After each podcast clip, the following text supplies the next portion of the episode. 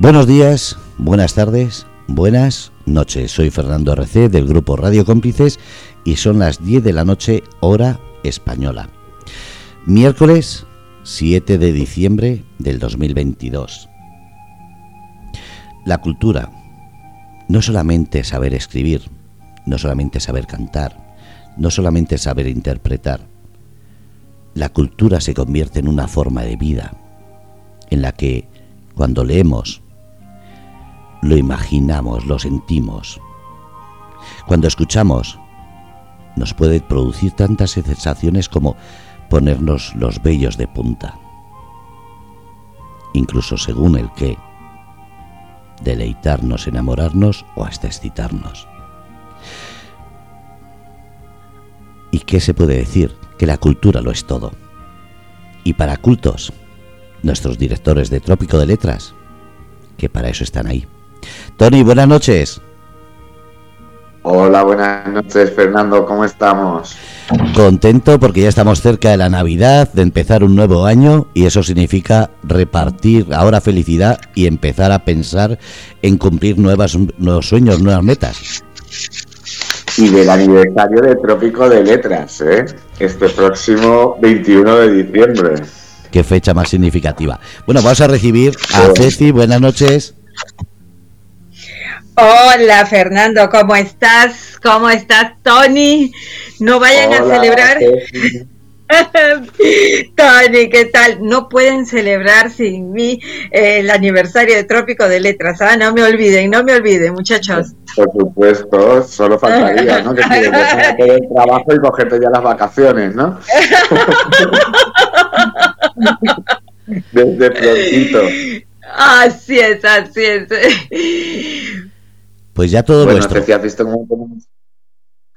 Muchas gracias, Fernando. gracias, Fernando. El chat está que revienta, que revienta. Están todos nuestros amigos. Está Ani, Carmencita, la tenemos a, a, Luz Silvia, eh, mira, están llegando la bruja poética, William, nuestro invitado, es una maravilla. Y hay gente nueva, hoy he visto por ahí a Obsidiana, a mucha Pero, pero está por ahí. Pero esquina, pero claro, es una maravilla, la verdad que el, el chat está que revienta como siempre y está empezando, ¿ah? está empezando, está dark. Está empezando y estábamos viendo los países que nos están escuchando y María, Gloria. En lista de espera, vamos, hasta Túnez, vamos, sitios insospechados, la India. India, la India. Todo el planeta pendiente de lo que estamos haciendo ahora. Y hoy, ah, ¿sabes decir que tenemos, o tengo yo en este caso, a un oyente que está viendo el programa en directo, que es nuestra ¿Ah, querida Madeleine o María en el chat. ¡Ay, qué linda! Y está en el chat, está en el chat, ahí la tenemos. Claro, claro. Pero que nos va a saludar de viva voz a todos los oyentes. ¡Ah, perfecto, Tony! Hola, buenas noches a todos. ¿Se escucha bien? Ay, perfectamente, María. Un abrazo, un beso, Madeleine. Qué gusto tenerte aquí con nosotros. Un pues placer tremendo. Tenemos a todo el público y vamos a empezar, ¿no? Pues por, por saludar, además de los del chat, a todos los oyentes que tenemos a todos los lados de todos los charcos, ¿no? Porque antes decíamos del charco hablando de los que había a la otra parte del Atlántico, pero también tenemos al otro lado del Índico, a todos los amigos de Túnez, de India, de todos los países que se vayan incorporando, que es un auténtico placer de estar con ellos. Tefi. Así es, así es. Un saludo enorme a las personas que nos están escuchando en este momento y también a aquellas que nos escuchan por diferido a través de Spotify eh, y también de ebooks. La verdad, nuestro agradecimiento porque se bajan siempre el programa y nos motivan cada vez que lo escuchan a continuar. Queremos también agradecer a nuestros amigos de de las redes sociales, Tony, ¿no? Que, que ellos hacen la promoción. Ellos hacen la promoción, nuestros amigos en Twitter, en Facebook, en Instagram. son nuestros mejores publicitarios. Ah, y además tenemos también, eh, además de ser participantes, ¿no? Tanto en el chat como en todos los audios que nos dejan. Ah, y también veo por ahí ahora entrando a Darth. A sí, a, Marita Gloria, a Silvia. A Gloria, que no se nos olvide, vamos, a todo el mundo. Ah, Hello Kitty, Hello Kitty también. Hello Kitty, eso es para Hello Kitty. otra, de nuestras más firmes seguidoras y publicitarias.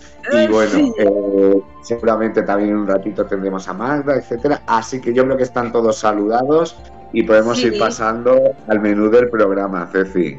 Perfecto, perfecto, ¿Qué tenemos Hoy? ¿Qué tenemos hoy? Ah, bueno, Hoy tenemos a un eh, hoy tenemos a un escritor español. Eh, él es sevillano. Él es sevillano, escritor. Él ha publicado una novela y su nombre es William. A ver, déjame. William, Riley, ¿ya? ¿Se pronuncia? ¿Está bien pronunciado, eh, Tony? él, como es sevillano dice William Ferrilli. Ajá. pero, él lo vamos a tener y, menudo pedazo de novela. ¿eh? Y para la segunda hora tenemos a una poetisa grandísima eh, que, y que también novelista ya, ¿no? Así es, así es, novelista también. Ella es argentina, se llama Graciela Rossetti ya nos contará su edad y, cómo escribe, porque, porque creo que es un ejemplo grandísimo y maravilloso para todos. Y bueno, ella es argentina y, ha escrito eh, la novela Rufina, que es una delicia también. Es una belleza, es una belleza. Es una belleza. Y aparte de eso, vamos a tener, por supuesto, a Lux Mariposa, ¿eh? la sección con toda la actualidad del Interpo y, y, que bueno, va a recitar a muchas de las personas que están en el chat y a muchos compañeros de Twitter, espero que estén todos atentos. Así es, efectivamente. Trópico Canela. Trópico Canela, Tony. Sin Trópico Canela no podemos cerrar. Así es. Claro que, hoy además tenemos a Magda, tenemos a Serena y tenemos a Chus, no veas menudo trío, y luego pues también tocan audios nuestros, ¿no? De vez en cuando. Así es, así es, de vez en cuando. vamos a tener también audio de Ceci, que yo creo que ya todos lo estábamos deseando. Y bueno, que no estuviese deseando alguno mío, ¿no? También.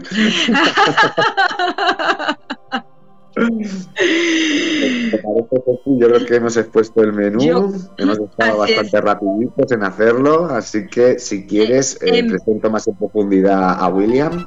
Perfecto, Tony. Pues mirad, él es William C. Reilly, es eh, su seudónimo, escrito una novela maravillosa. Él es escritor, es sevillano, es osteópata ha participado, como vamos a ir desgranando, en varias antologías literarias y a lo mejor tenéis hasta algún regalito de poder leer alguna de sus cosas gratis. ¿eh? Efectivamente, efectivamente. Y esa novela, ese primer libro, se llama La Conjura Metroplex. Es una novela de ciencia ficción, pero que tiene un realismo como pocas, ¿verdad? Es decir, sí, efectivamente. Eh, muchísimo. Pero bueno, mejor que nos lo cuente él, ¿verdad? Así es, así, que le vamos a dar paso. Eh, William, ¿estás por ahí? Por aquí, por aquí estamos. Hola, William, ¿cómo estás? Buenas noches, buenas y pasas por agua, por lo menos en Sevilla está, está el tiempo juguetón. Así como lo tenéis con Alemania, que no hemos dicho nada, Ceci, del parte meteorológico. En Alemania, bien. Ave María Purísima, un frío que te congelas, que no da ganas salir, salir de casa. Aquí, aquí en, el, en Alcalá del Júcar, siendo Albacete, tenemos una temperatura súper primaveral y estamos felices de la vida. Bueno, nosotros con dos grados, dos graditos, Tony. Dos grados de pues calor. No, te quites, no, te quites más ropa aún.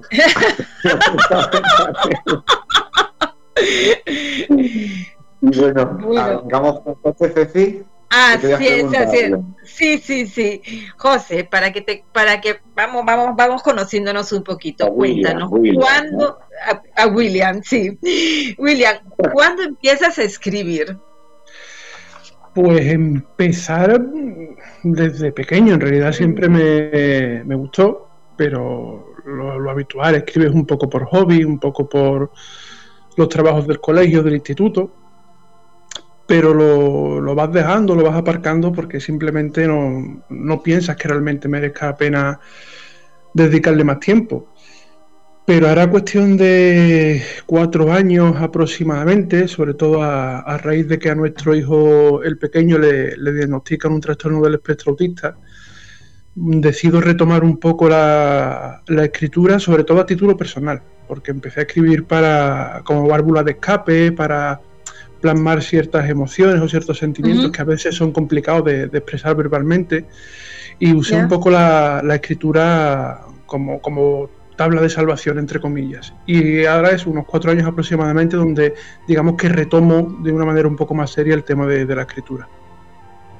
Perfecto. Y antes, antes, de Metroplex, que ahora poquito a poco iremos entrando porque nos va a dar para mucho, mucho hablar, eh, ¿Habías escrito ya alguna cosa, digamos, más a, nivel profesional, en, certámenes, etcétera? Cuéntanos un poquito. Antes de decírnoslo, los amigos del chat que sepan eh, que Luz eh, os va a ir poniendo diversos enlaces para que podáis, incluso en directo si queréis, eh, poder entrar en ellos y ver qué es lo que ha ido escribiendo William para familiarizaros un poco con, con, su literatura. Y ahora sí que, William, ya sí que te doy paso y me dices si, qué habías escrito anteriormente.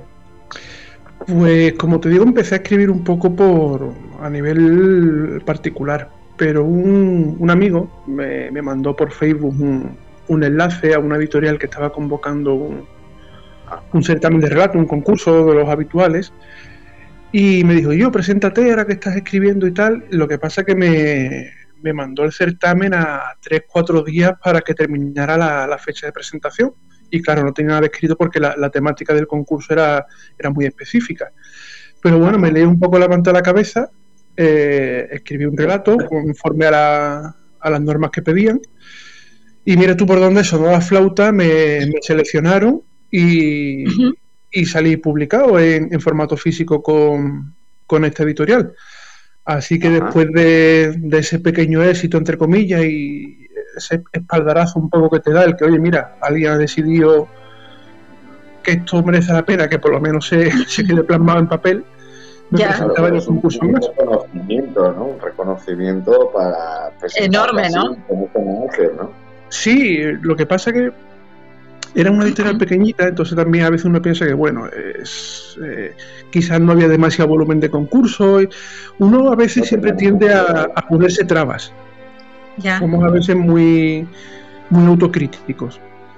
Pero bueno, como la cosa no, fue mal y de hecho eh, me enteré de que la, edición se había agotado, que había sacado en físico la, editorial, pues me presenté a varios más y el varios se convirtió en 10, 11 o 12 relatos, no, no sé exactamente ahora porque hay una mezcla entre relatos y, y micro relatos que fui publicando tanto con editoriales como con algunas revistas, porque me, aventuré también en el género de, revistas y hay una, una, revista, una publicación que se llama La Cabina de Nemo, que está especializada en todo lo que es cultura pulp, eh, relatos, eh, música, en fin, una amalgamación tanto curiosa.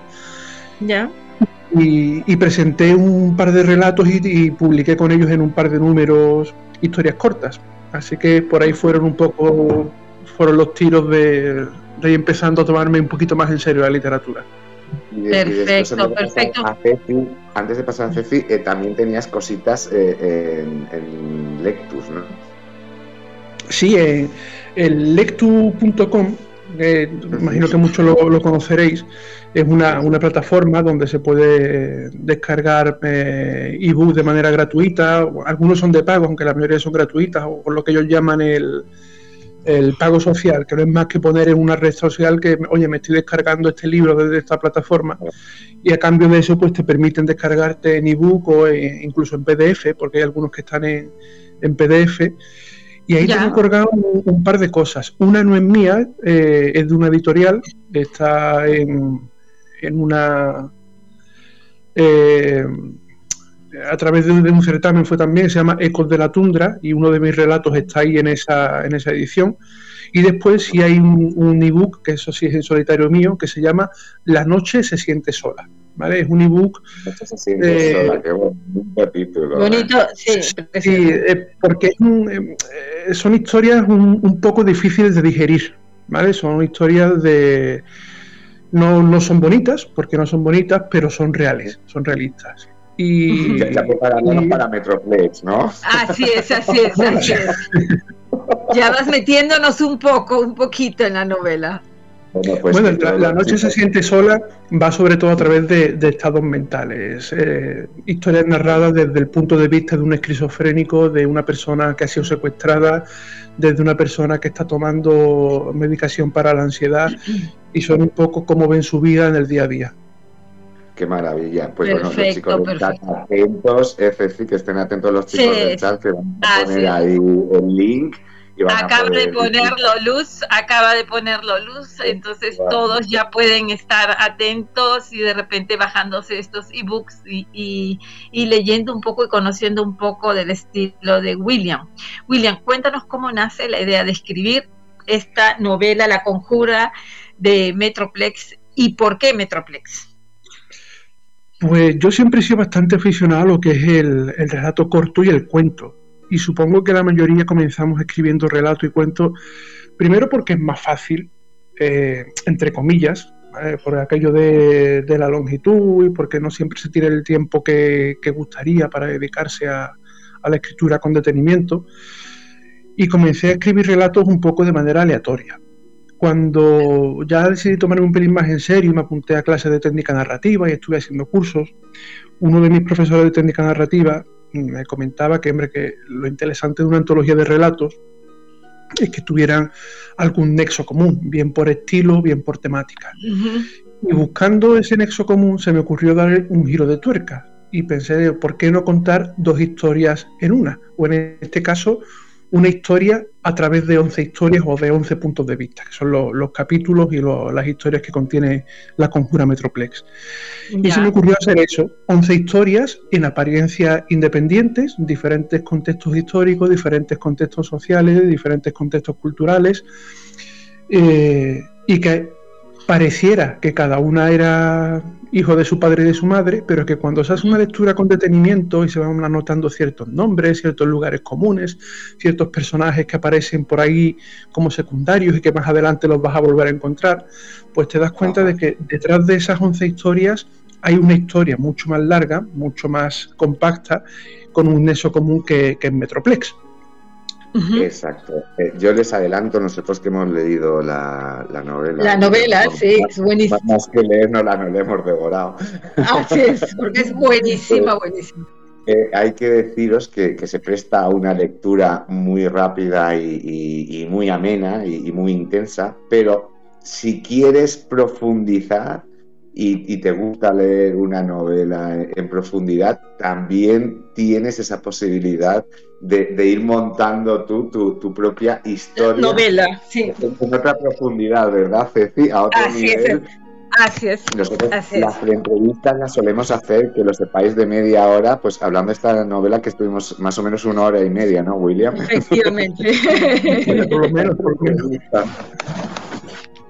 Yo recomiendo siempre al, al que se la vaya a leer que coja un papel y un lápiz y que apunte nombres porque hay nombres que aparecen así como quien no quiere la cosa, pero cuando vaya avanzando dirá, hostia, este nombre me suena. Y es interesante saber dónde apareció por primera vez y en qué contexto para ver cómo ha evolucionado en el tiempo.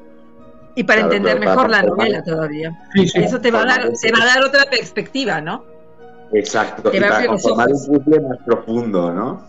Sí, sobre todo una perspectiva de, conjunto, de que aunque parece que que el hilo se va, digamos, ir ganando muy lentamente, llega un momento, a raíz ya de, del séptimo capítulo aproximadamente, donde el hilo entra en el ojal por completo y ya hay personajes recurrentes, hay cada vez más metroples, cada vez más, más sensación de cómo están creciendo estos tíos y qué están intentando hacer, cuál es su, su objetivo final. Muy, muy bien explicado, eh, William. Y para muestra, dicen en mi pueblo que un botón, Así que te voy a invitar a leer el primer. Eh, os voy a eh, os voy, le voy a invitar a leer el primer texto, ¿vale? Que, que, es muy, muy interesante y que si lo tienes ahí preparado, William, puedes proceder. Sí, es, esto es un, es un pasaje de, de un, una de las historias que a mí me, Em, personalmente más me gusta del libro y que incluso, como ya te le comenté a Tony el otro día, me planteo hacer un, un spin-off sobre estos dos personajes porque creo que dan bastante de sí, ¿vale? Y es un pasaje del relato llamado El Paseo. A mí me haría un favor si fuera te lo digo en serio. Pues el, el pasaje dice, ¿y por qué no, Martín? El ser humano es así, imprevisible, Piensa en esos abnegados padres, deseosos de que sus hijos comiencen a andar y hablar, para luego mandarles a callar y sentarse. Realmente nunca llegamos a saber lo que queremos, respondió con una sonrisa cómplice en la boca. Es buenísimo, ¿no? Es, es ¿no? de, de, todos nos hemos pasado por ahí de que pues nada, deseando ¿no? que el niño dé el primer pasito, que diga ajo. Que diga la primera palabra. para después estar deseando también mandarlo. ¿Por qué no te estás quieto y por qué no te callas? ¿no? Reprimiéndolo, ¿no? me reí tanto cuando la gente lea el relato por dónde va, eh, verá que es una tensión, una, una situación muy tensa, ¿no? Pero, pero tiene esos, esos, rasgos de humor, ¿no? Yo te quería preguntar la primera pregunta, ¿qué, qué papel juega el humor negro eh, dentro de la conjura Metroplex? Bueno, eh, como habréis visto, la mayoría de las historias mmm, son como poco truculentas, ¿vale? Yo eh, siempre he enmarcado la conjura Metroplex dentro de lo que es el género negro. Además, es el género donde me siento quizás más cómodo, el género negro, ¿no? Y claro, como las historias son de aquella manera y no suelen acabar bien para los protagonistas o no lo bien que ellos querrían, pues sí que me parecía interesante dentro de lo, que, es género negro meter pequeñas salvaguardas dentro del texto. Esos puntos de inflexión que, aunque no rompen el, tono del pasaje, porque el que lea el paseo verá que ese, ese texto que hemos leído no rompe el tono del pasaje, pero sí que te da como un pequeño respiro emocional. Hay pasajes o hay textos que son mucho más emocionales que otros. Y evidentemente de vez en cuando es bueno intercalar esto porque a veces puede llegar a saturar mentalmente. Claro, claro, claro. Y además eh, El, lector verá que está muy encajado del personaje en el que hablamos, ¿no? No, no es, que lo diga cualquier persona, ¿no? Sino que el personaje que lo dice eh, es realmente un personaje que, una, un ser que lo diría, ¿no? Eh, tal y como, la acompaña. Ah, es de mis personajes favoritos, ¿eh? ¿Ah, antes de pasar al segundo pasaje, Ceci nos pregunta, Darth en el chat, te pregunta a ti, William si él, él, era aficionado anteriormente a la, ciencia ficción, ¿no? Antes de, escribir Metroplex. Así es. Yo sí, bueno, yo siempre, yo soy aficionado a la ciencia ficción y es el género que me gusta tanto leer como ver en, televisión o en cine. Pero este, este libro en concreto, aunque es ficción, no es ciencia ficción. Yo creo que se eh, encaja mejor en el género negro. Evidentemente es ficción por el componente que hay de, Metroplex y por cómo juego con las fechas y con los descubrimientos científicos que Metroplex hace. Y sí que hay un par de capítulos, sobre todo quizás el, de la máquina y, y el de Deriva, que sí son ciencia ficción pura y dura, ¿no? Porque el contexto es completamente ficticio y llego incluso a lucubrar con, con la física cuántica y, y, con usos que a día de hoy al menos son imposibles con la física cuántica. Pero aparte de, esas pinceladas, yo diría que sobre todo el, el libro es género negro. Si bien es cierto que sí, que soy aficionado a la, a la ciencia ficción y lo que estoy escribiendo ahora mismo es ciencia ficción pura y dura distópica. Y, además, eh, luego vamos a profundizar en, estos temas, eh, pero que además, antes de que siga Ceci, decir que también hay otros capítulos que son de realismo traumático, casi lo calificaría yo, ¿sabes? Eh, traumático, doloroso, doloroso.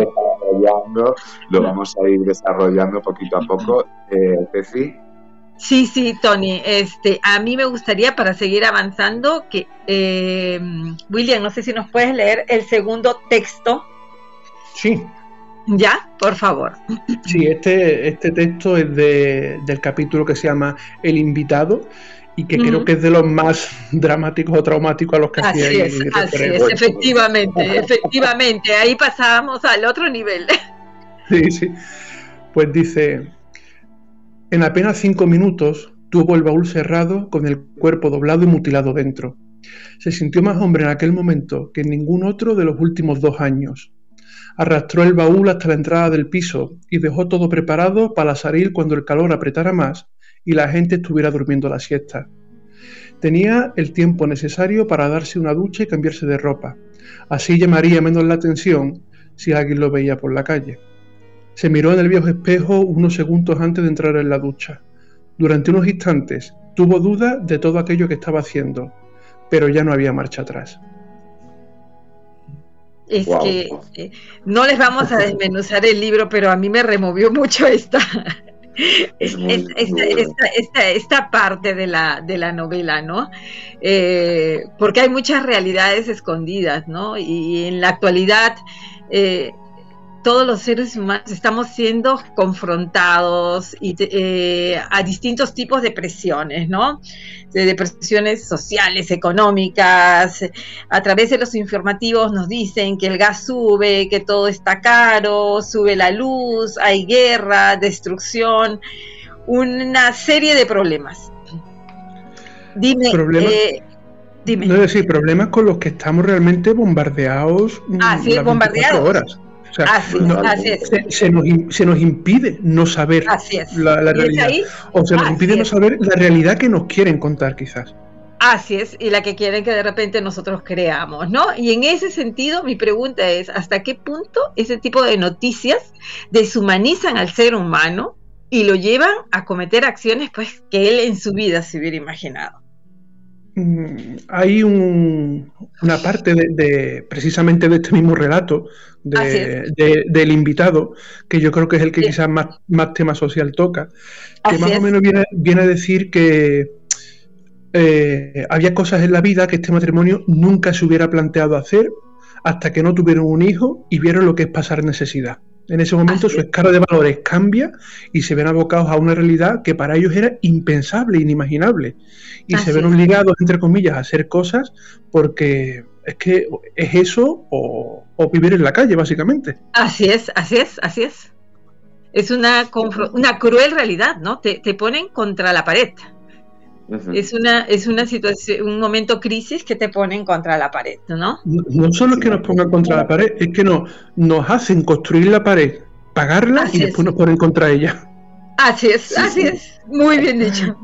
Buenísima la pregunta, Ceci, que ya en, este giro de tuerca, ¿no? Que ya damos de que no sepan las preguntas los invitados, ahora ya ni las sé yo, ¿sabes? No me las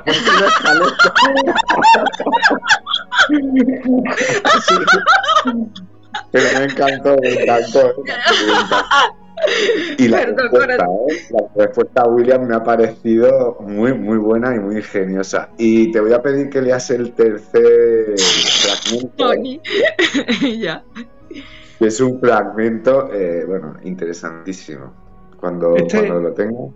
Sí, este es cortito. Este es de un capítulo llamado Deriva y es posiblemente el, el capítulo más personal y donde más hay de mí eh, en esta novela y el que me conozca sabrá que hay un par de párrafos muy, muy concretos en este capítulo que tienen algo de autobiográfico. No son completamente autobiográficos, pero sí algo.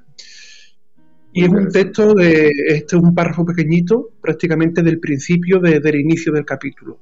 Y dice, a quien puede interesar, soy el capitán James Stuart Feraligar, miembro de la Metroplex Frontier One en misión espacial, y me quedan exactamente 17 minutos de vida.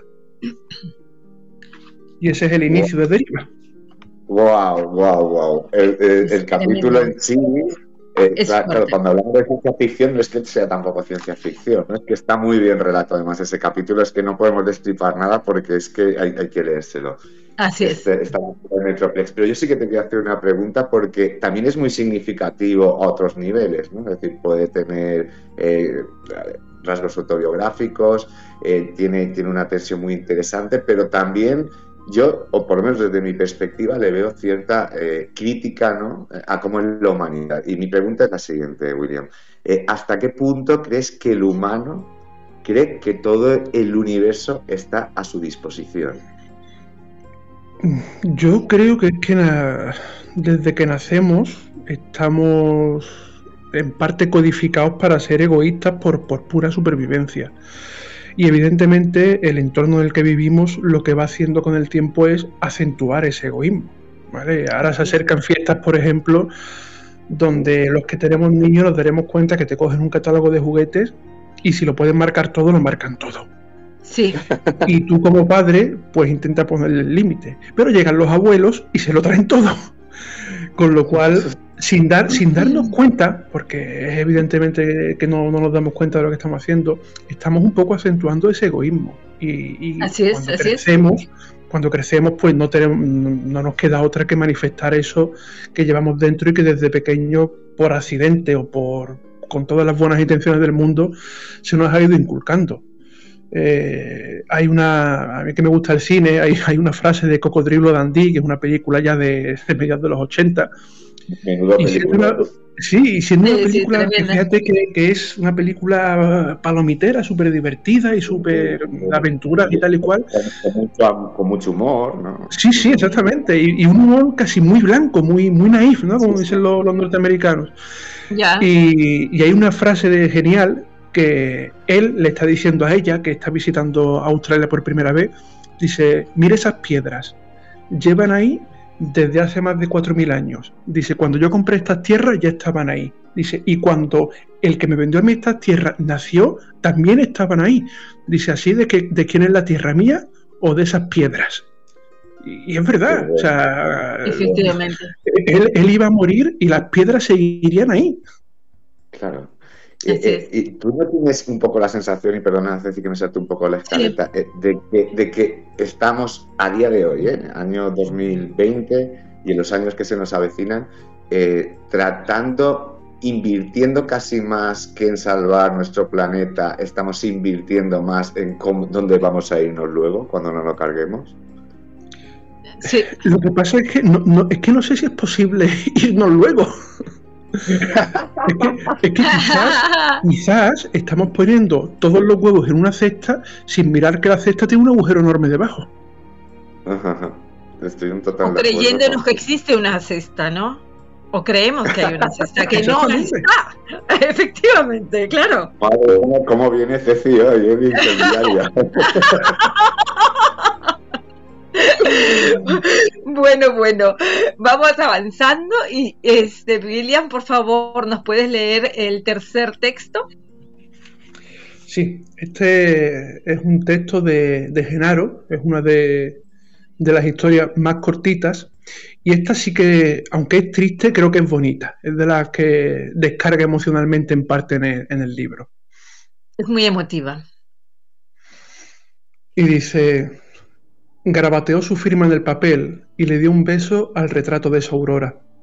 Solo quedaba esperar, con la televisión de fondo, sin importar las noticias que daban, ni cuánto dinero había invertido Metroplex en, en, comprar aviones, se sentó en el sofá, en su sitio, el de toda la vida. Quiso respetar el lugar de ella. Miró el reloj por última vez susurrando su nombre, Aurora. Uf. Es intensa. Es que eh, a mí me gustó mucho. La novela en general es preciosa, ¿no, Tony? Y es muy intensa. Es intensa. Es intensa en, en muchos sentidos de vida, ¿no? Una novela de ficción, pero que tiene mucha intensidad y, y, te lleva a la reflexión, ¿no? Eh, piensas, William, dime, uh, tengo una pregunta para ti. ¿Piensas que existe eh, algún tipo de maltrato o abandono hacia la población de la tercera edad? Sí, bueno, yo creo que, es evidente y, afortunadamente en los últimos años parece que se ha intentado paliar un poco esa situación pero bueno, no tenemos más que echar la vista a dos años atrás y ver lo que ha ocurrido con la tercera edad en este país y en muchos países del mundo. Con centros de tercera edad, con geriátricos, cómo se ha optado por cuidados paliativos porque quizás no merecía la pena invertir en salvar a una persona que, bueno, con la edad que tiene, ¿no? Yo que, trabajo con gente mayor y me vienen mucho, por ejemplo, típico, con, con la edad es normal que aparezca el cuerpo se desgasta, es un proceso natural y aparecen procesos artríticos y, y aparece desgaste articular. Y hay un, hay un componente que, además he visto que se repite en una cantidad de casos brutal, que es que van a su médico habitual y lo que les dice, bueno, y con tu edad, ¿qué pretendes? Y parece que por el factor edad ya no tiene derecho a no sentirse bien o tiene que aprender a convivir con el dolor. Así es. Exactamente se pierde un poco la humanidad, ¿no? Eh, el tino, la delicadeza eh, de llegar a la persona, ¿no? Se pierde todo. sí, es... A ver, vivimos en una... Nos guste o no nos guste, vivimos en una sociedad capitalista. Y, entiendo que esto que voy a decir quizás sea poco popular, pero no dejamos de ser herramientas del sistema. Y cuando una persona ya cumplió su etapa laboral y ya no produce, al sistema ya no funciona. mantenerla. Exactamente claro, Entonces, funcionemos. Somos útiles. En el momento en el que dejemos de ser útiles, pues ese usted para el lado, no levante mucho la voz y no estorbe, porque demasiado que lo estamos manteniendo. Claro, claro. Ahora, sin, entrar, eh, la reflexión que haces es buenísima, sin entrar en ningún punto en concreto ¿no? de, eh, de, la crítica social que vamos a ver. ¿Qué importancia tiene la crítica social en, en la conjura Metroplex? Eh, porque es, muy interesante. No vamos a tocar ningún aspecto, pero sí que es que es raro el capítulo que nos... y dentro de Metroplex, eh, además, la pregunta es, ¿qué importancia tiene la literatura para ti, la crítica social? ¿no? A mí me, enseñaron que la literatura, aparte de entretener, porque bueno, no deja de ser un hobby bonito como otro cualquiera, pero aparte de eso debe tener siempre algo que te, que te haga sentir, Puede ser alegría, miedo, eh, puede ser felicidad, puede ser tristeza, pero que al menos te, haga sentirte, que te remueva un, poquito por dentro. Y yo siempre he pensado que, la literatura algo de visceralidad debe tener. Visceralidad en el sentido de que te tiene que, mover las tripas, vaya. Entonces, mm, cuando yo escribo me gusta que, que haya algo de eso, eh, creo que es importante que la literatura, como altavoz que es, si es que la gente lo lee, si eres leído, eso es un altavoz, porque estás poniendo ciertas ideas en la boca de otras personas cuando lo estás leyendo, pues que como altavoz que es tenga un, componente social. Pero siempre intento que, que, vaya el componente social agarrado a la historia o de la mano mm, con la historia, me explico. ¿Cuántas veces estamos hartos de ver campañas contra la violencia de género, contra el maltrato, contra el alcoholismo, contra la drogadicción? ¿Y cuántas veces no vemos comentarios en las mismas redes sociales de que pesado, otra vez, en esto os estáis gastando el dinero? ¿Por qué? Porque, porque el, ser humano es muy, muy muro de cemento a veces. Eh, como vayamos de frente, terminamos chocándonos. Y parece que no nos gusta que nos pongan las cosas delante de la cara.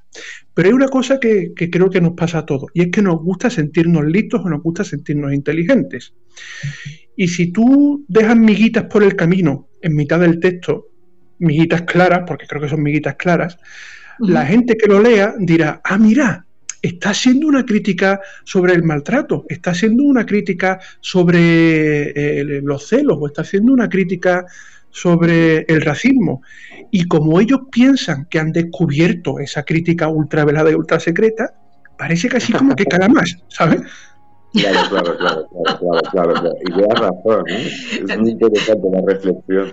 Sí, sí, sí. Bueno, y ahora eh, que yo te quería hacer una pregunta. Estamos hablando de la novela, de una novela de ficción, ¿no? Pero vemos eh, en, e, que esto es un poquito más allá que una novela de ficción. ¿Es acaso un, es la suma quizás de muchas realidades con un vestido de novela de ficción? Explícanos un poco. A ver, realidades en cuanto a que guste más o guste menos, gran parte de lo que se cuenta en el libro ocurre cada día en el mundo, no una, muchísimas veces. por suerte, la mayoría de nosotros no nos vemos abocados a ese tipo de situaciones límites, porque mi interés era precisamente poner a los personajes en situaciones límites y una vez que estaban en la situación me decía la pregunta, ¿qué haría yo en esta situación?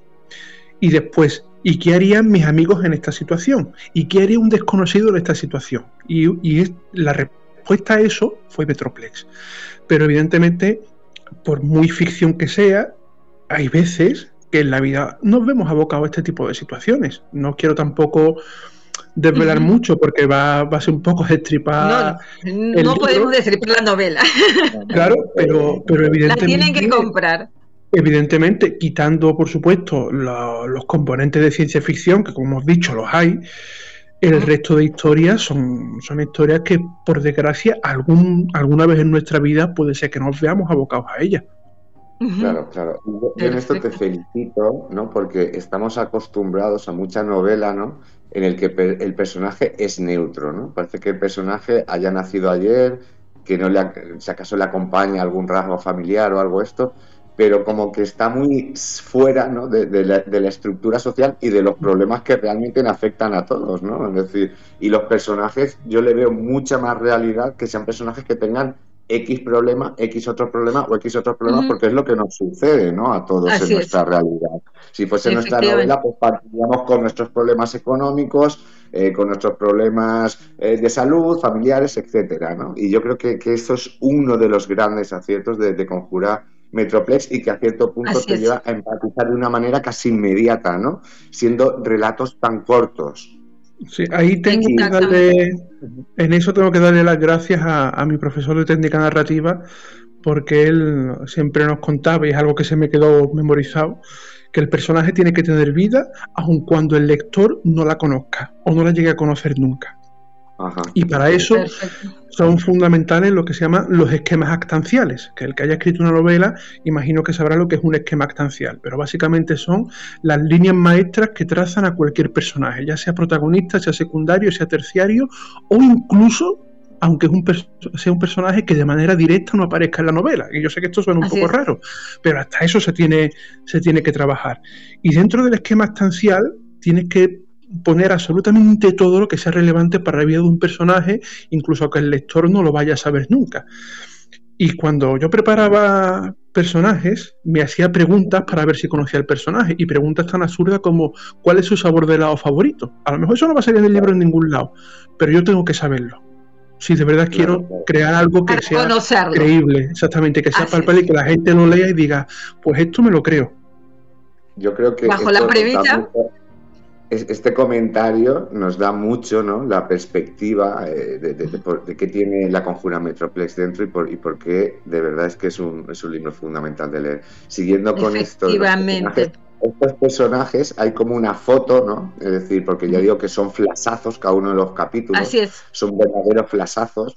Eh, eh, de, de, alguien que pasa por allí, que ya veis que está muy bien construido, ¿no? Pero que se encuentran en un momento límite o fundamental en su vida, ¿vale? de estos personajes. Y yo te voy a hacer, teniendo después de esta premisa, ¿no? ¿Hasta qué punto tiene la fe de estos personajes eh, importancia? ¿Tiene, la qué? ¿Que no entendido? Fe. Eh, la, fe. la, fe, la, fe, de cada uno de los personajes, ¿no? La fe no digo en Dios, sino la fe en, en salir adelante, ¿no?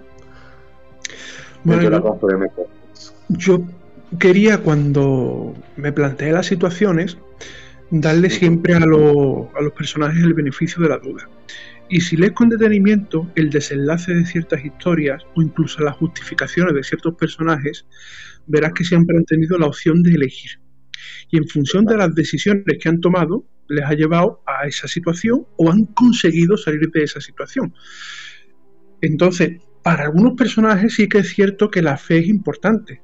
Eh, y, la fe quizás no tanto en Dios, que sí que se menciona en algunos pasajes del libro, sino la fe en que, en que pueda haber una salida, en que pueda haber una salvación, en que pueda haber algo.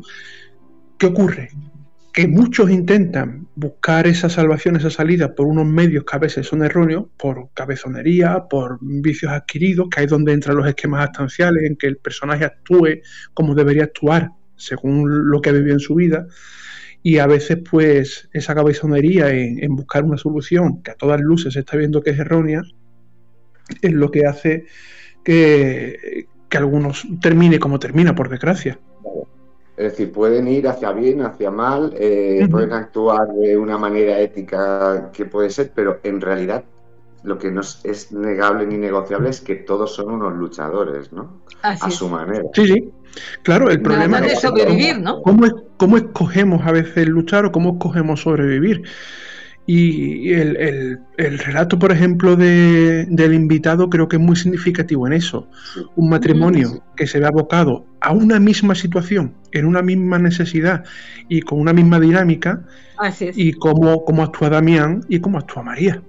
claro, que quedó reacciones tan diferentes, ¿no? Tan extremadamente diferentes. Así es, así es. Bueno, para continuar, eh, yo te quería preguntar, cuánto poder tiene la farmacéutica, ¿no? Cuánto poder tiene en la vida emocional y económica hoy de, todos los seres humanos hoy en día, ¿no? Eh, cuánto poder tiene, hasta qué punto nos maneja la, farmacéutica. ¿Pero te, refieres en la novela o en nuestra... En nuestro, día a día, hoy por hoy, en nuestra vida real, sin ficción. te, iba a decir te iba a decir mundo real, pero como diría Descartes, ¿cómo sabemos qué es la realidad y qué no? Así es.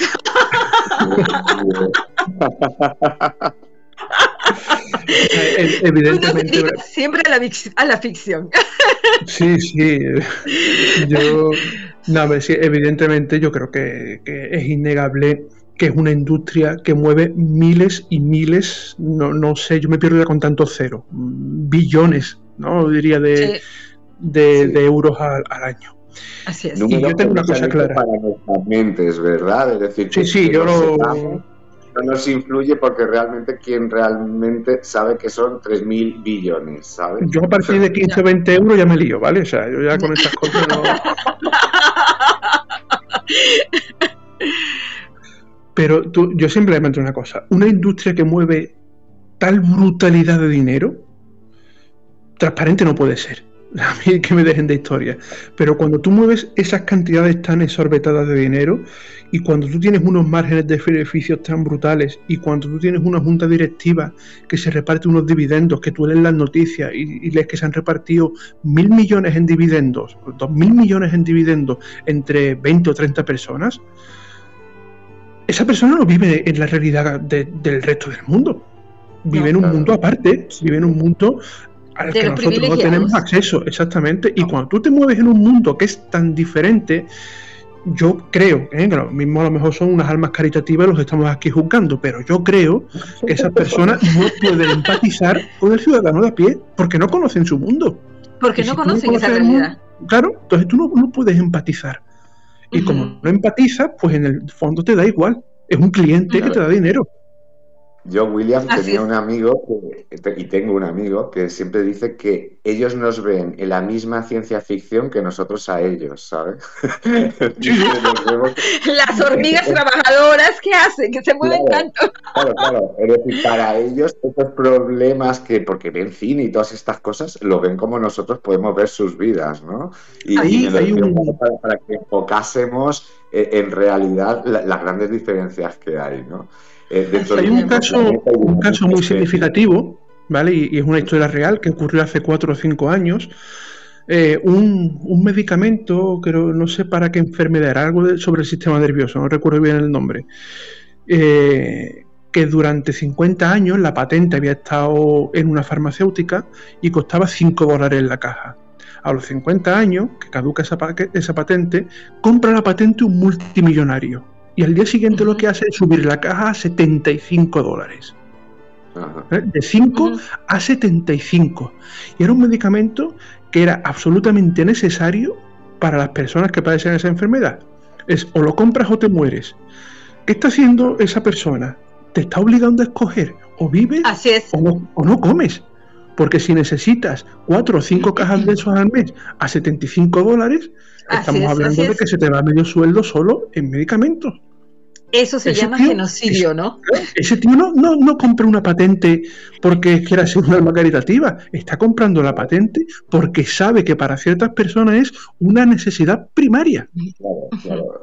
Y que van a pasar por el aro sí o sí. Y hablando de este tema, ¿no? Eh, lo comentamos en la preentrevista, hablábamos de que entre las farmacéuticas, eh, las energéticas y, las entidades bancarias eh, realmente son las que manejan todo ¿no? a, través de, todos los tentáculos ¿no? que tienen, eh, pero porque prácticamente son socios en lo que menos te puedas imaginar. ¿no? Lo comentábamos. Hay una, una cosa que, que es palpable. Cuando un político se retira de la política, ¿a dónde va? O va a un banco, o va a una energética, o va a algún tipo de conglomerado que tiene tentáculos en la farmacia.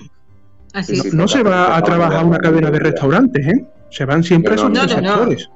Por algo será. Por algo se van a esos tres sectores. Pero eh, entonces estos sectores, eh, eh, ¿hasta qué punto que, es, que utilizan ese dinero y ese poder? Porque además en, Metro, en la conjura Metroplex podemos ver muy bien que dinero es dinero, pero también poder es poder, ¿no? Eh, para intoxicar la, información que nos llega luego a, los curritos, ¿no? Que podríamos decir, a los que estamos ahí al otro lado del medio de comunicación. Hombre, totalmente. Mira, pongo un, ejemplo y, estos son datos que cualquier persona que tenga acceso a Internet lo puede corroborar. Imagino que muchos habréis escuchado hablar de, del grupo Vanguard o de BlackRock. Son conglomerados Sí, sí.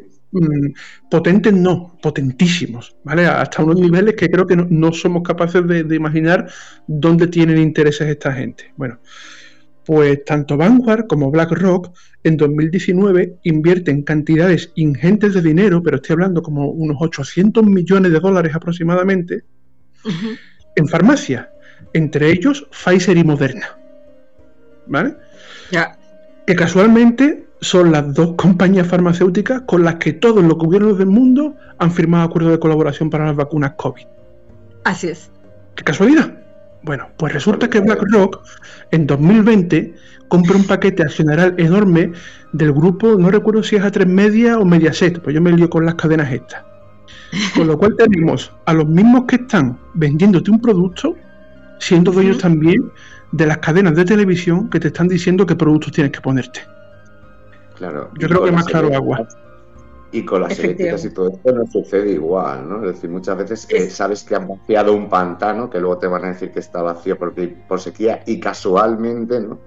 Eh, llega a la opinión pública y te das cuenta que esa eh, energética, ¿no? esa empresa energética ha perdido el nombre y los apellidos, ¿comprendes? Es una empresa energética. Sí, sí, sí, totalmente. Esa empresa, ¿sabes? Ha sido, ha sido un ente, se ha vaciado solo miras el accionariado y claro, tiene un 25, un 33, un 22 de, ese medio de comunicación que te tiene que transmitir a ti la noticia. Entonces, pues es muy difícil. Ceci, vamos a ir avanzando. Vamos avanzando con el par impar. Bueno, conoces, eh, la, eh, entramos en la sección del par impar, eh, William. Tony y yo somos un par, entras tú, ahora somos impar. Entonces venimos con preguntas eh, preguntas no necesariamente de temas literarios, pero son preguntas rápidas, con respuestas. Que no son de matemáticas que lo liamos, ¿eh? no te preocupes, no te van a jalar, no te van a poner ningún rojo. A ver, Tony, ¿empiezas tú? Sí, sí, sí. Eh, yo, yo, mismo, yo mismo voy a arrancar. Eh, a ver, para ti, José, ¿qué, ¿qué, importancia tiene eh, en tu obra la, serie B? Que antes has dado una pincelada, pero me he quedado con ganas de saber más. Me, declaro un fiel defensor de la serie B y de la serie Z, si hace falta, ¿vale? Es uno de mis placeres culpables y hay películas y novelas que objetivamente hablando son infumables, pero que las he disfrutado como un cochino. Primero porque, claro, hoy en día es verdad que ha perdido un poco el, punto de mira, pero históricamente la serie B ha sido un medio fundamental para saltarse la censura. era la manera más fácil de, disfrazar al dictador de turno como monstruo alienígena que viene a conquistar nuestras vidas. Cuando todo el mundo que ve la película pensara, si ya tengo aquí un tío que es de la Tierra que me está mandando y hace lo que da la gana conmigo. Pero era la manera de poder disfrazar eso y saltarse la, censura. Entonces yo sí, sí, fiel defensor de la serie B. Este, perfecto. Yo te, em, tú te consideras coleccionista, ¿no? Tú coleccionas unas, algunas cositas. ¿Me puedes, eh, nos puedes contar qué es lo que coleccionas? Bueno, yo engaño a mi mujer y le digo que compró figuras de superhéroes para los niños, pero en realidad son para mí, porque tengo, tengo mi cuarto friki con mis figuras de, de Marvel, de DC, ediciones eh, coleccionistas de videojuegos y cosas así. Ah, perfecto. Cuidado con tu mujer. ¿cuántas, tenemos por ahí que hemos comprado para los niños, más o menos, por curiosidad? Pues ahora tengo algunas menos porque con la mudanza y tal mm, tenía, eran ya demasiadas cajas, entonces algunas las, he ido vendiendo y tengo que, ir reponiendo. Pero unas 90 aproximadamente. ¡Wow! que no se, se dice pronto, ¿verdad? Sí, a ver, que algunas no son figuritas, son figuras de más de 30 centímetros, hechas en, resinas y ediciones numeradas y esculpidas, en fin. Que hay algunas que mejor que no voy a decir el precio en público para que mi mujer no lo sepa. y William, a ver, eh, hablando de, personajes de figuras, eh, hay algunos personajes, has dado antes por ahí algún pincel, pero si nos puedes profundizar un poco, algunos personajes que en serio en Metroplex vayan a ser desarrollados o puede seguir ese universo de Metroplex en próximos proyectos tuyos? Metroplex, sí, el universo Metroplex sí, porque va a ser. Yo soy, eh, como digo, me gusta mucho el cine y soy muy mitómano para algunas cosas. No sé si sabes, por ejemplo, que eh, Quentin Tarantino eh, un poco polémico el tío, pero a mí me parece un, artista con la cámara, él tiene ciertos fetiches que repiten todas sus películas. Por ejemplo, una marca de, tabaco que él se ha inventado, que es Red Apple, y que aparece en todas sus películas, ¿vale? Son como pequeños guiños de una de sus películas a otra. Entonces, para mí, Metroplex va a ser mi, mi Red Apple. Yo en las historias que estoy escribiendo ahora, que ya sí que se tiran mucho más hacia la ciencia ficción, a futuro distópico entre medias, porque siempre me gusta dar un giro de tuerca y meter algo un poco innovador, eh, Metroplex sigue apareciendo y sigue siendo, si no el culpable, al menos parte de, por qué el mundo ha terminado como ha terminado. Eh, este, quería comentarte que en el chat Enit está preguntando si tienes algo de los aliens, que está obsesionada con esta franquicia. Pues me, gusta Aliens y, alguna vez he estado tentado de pillarme una figura de, la reina Alien. Lo que pasa que el, el, chico mío, el, niño pequeño, le da un poco de, mal rollo todavía, le da miedo a la figura, entonces estoy esperando que sea un poquito más, mayor. es, que, conociéndolo, nuestro hijo pequeño es un personaje de marca mayor. Y, y, conociéndolo este como algo no le guste es capaz de cogerlo y tirármelo por la ventana. No sería la primera vez, vamos. Ah, aprovechamos, antes de que preguntes, ya cerramos el par y para, aprovechamos para mandarle a Enid mm, muchos besos de, salud para que todo vaya eso, ¿vale? Y, un abrazo enorme. Sí, y enterándome ahorita de que nuestro gran Emilio colecciona relojes de pulsera. Estoy leyendo el chat. No, yo tampoco me acabo de enterar y todo el mundo se entera ahora. Yo, sí que lo sabía. Incluso una vez ha subido fotos de alguno a Twitter ¿Ah, y todo esto. Sí, sí, increíble, increíble.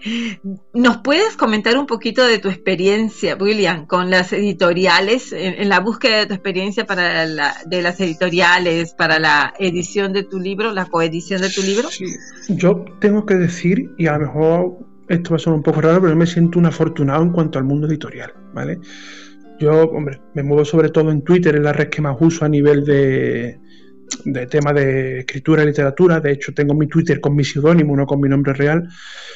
Y, y, siempre suelo leer comentarios un poco negativos con editoriales o con editoriales piratas y tal. Yo creo que he tenido suerte, o al menos relativa suerte. Yo terminé el manuscrito tuve la, inmensa fortuna de que tuve muy buenos lectores beta, muy buenos. Tuve seis lectores betas y algunos eran correctores profesionales o traductores, filólogos, otros escritores, un par de periodistas, es decir, gente que, controlaba el tema. Y, eso me ayudó muchísimo a, tener manuscrito bastante pulido. Entonces yo mandé el manuscrito a nueve editoriales, tres me dijeron que no, una de ellas con todo el merecimiento del mundo, porque fui tonto y no vi que había un mínimo de palabras y la novela no llegaba al mínimo que pedía, por lo cual evidentemente fue fallo mío. Otra me dijo simplemente que no encajaba en su línea editorial y la tercera me dijo que no y me justificó el porqué. Me pareció correcto, hice algunos cambios en la novela y volví a mandarlo. Otras tres nunca supe nada. Yo no sé si cerraron por el camino, porque además algunas incluso desaparecieron de Twitter por desgracia, pero nunca llegué a saber nada. Y otras tres me respondieron de manera afirmativa. Hubo dos que no me convencía nada la propuesta. Una de ellas, sobre todo, me, decepcionó bastante porque además era un grupo editorial conocido y quizás por eso se vio en una situación de poder y exigió demasiado, así que rechacé la propuesta.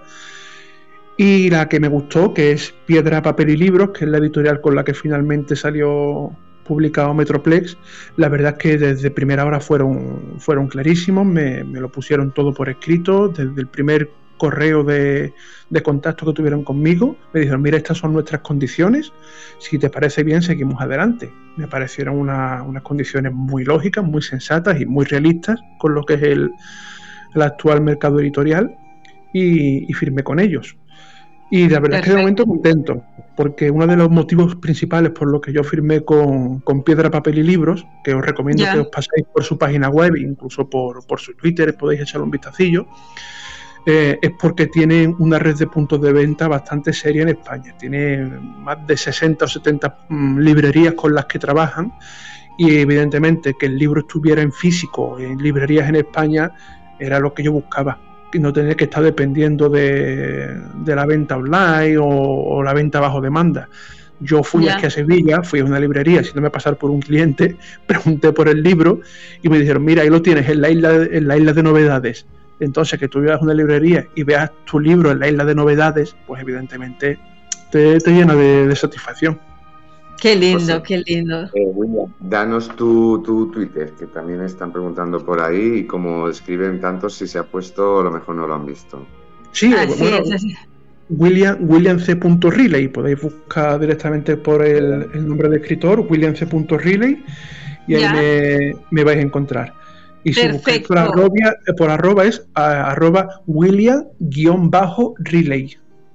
Perfecto. Y mira, si no sé si quizás nos hemos olvidado algo, tienes dos minutitos para que nos digas dónde podemos conseguir tu libro y si quieres agregar algo más a la entrevista. Bueno, el libro, como digo, podéis pedirlo directamente en la web de, de, la editorial de Piedra, Papel y Libros, que además ellos apuestan por el comercio justo y precios, precios muy asequibles y envían sin gastos de envío, ¿vale? Sin, lo envían completamente gratis eh, a casa el, libro. Y si no, hay una red de más de 60 librerías en España donde sé que lo tienen en stock y en caso de no tenerlo, lo podéis pedir que os lo van a mandar sin problema. Si entráis en la web de, la editorial, veréis que hay un, un espacio que son puntos de venta y podéis ver vuestra provincia, vuestra localidad y ver dónde tienen el libro para, para comprarlo directamente si pedirlo por correo al editor. Muy bien. He un vistazo, aparte de, lo que hay publicado en, lectu.com, eh, podéis echar un vistazo también al, blog. Tengo más de 30 relatos ahí colgados, algunos de los que han salido ganadores en antologías, que ya están puestos ahí porque ha pasado el tiempo que tenía que tenerlo firmado con, con las diversas editoriales y están puestos ahí. El blog creo que que está puesto también por el chat, que es sobre el lecho blanco, curvas negras, y ahí hay bastantes relatos colgados. Si soy de Valencia, que me suena que hay uno por ahí que es de Valencia, ¿no? Sí, levanto la mano. pues si queréis podéis también y queréis tener el, libro y tener la ocasión de, conocer a algunos de los miembros de la editorial de Piedra, Papel y Libro, eh, ahora en, enero hay un, una feria del libro, se llama Tenderete 20, ahí en, Valencia, el 4 y 5 de enero, ¿vale? Y la editorial va a estar por allí, va a poner un stand y vais a poder encontrar la, la Conjura Metroplex, ¿vale? Tenderete 20, 4 y 5 de enero en, en Valencia. Qué momento para comprar el regalo de Reyes, ¿verdad? La Ah, sí, sí, de Eso ya- de maravilloso para comprarlo. Bueno, pues yo ahora vamos, vamos a entrar en la sección de Luz Mariposa y yo, William, te voy a presentar a nuestra colaboradora Luz. Luz, ¿estás por ahí? Hola, ¿qué tal? ¿Cómo están? Buenas tardes, buenos días, buenas noches, depende en dónde estén. Hola, Luz. Hola, Luz, ¿cómo estás? Te veo ¿Cómo muy activa en el chat. Cuéntanos, Sí, cuéntanos cómo está el chat un poquito. Sí, estoy aquí en el chat. eh, dime, eh, no te escucho bien, Tony.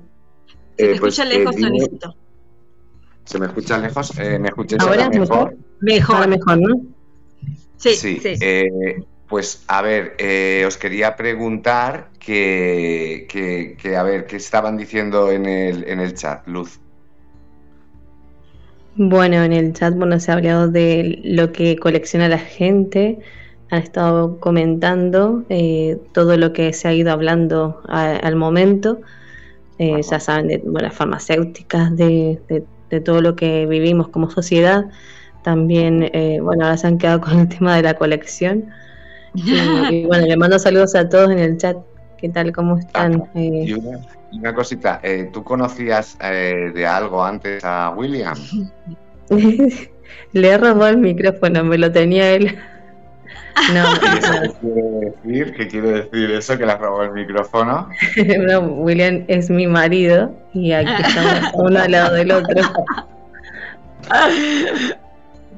Es mi chico, como dice Una Tony, tu chico, tu chico. Qué bonitas historias y, y- y eventos vivimos eh, en Trópico de Letras. Y yo te, eh, te quería decir si, si lo quieres despedir tú. Bueno, a ver, ¿cómo lo decido? Me da risa. Te espero en la cama, no tardes. Bueno, ahí está la despedida.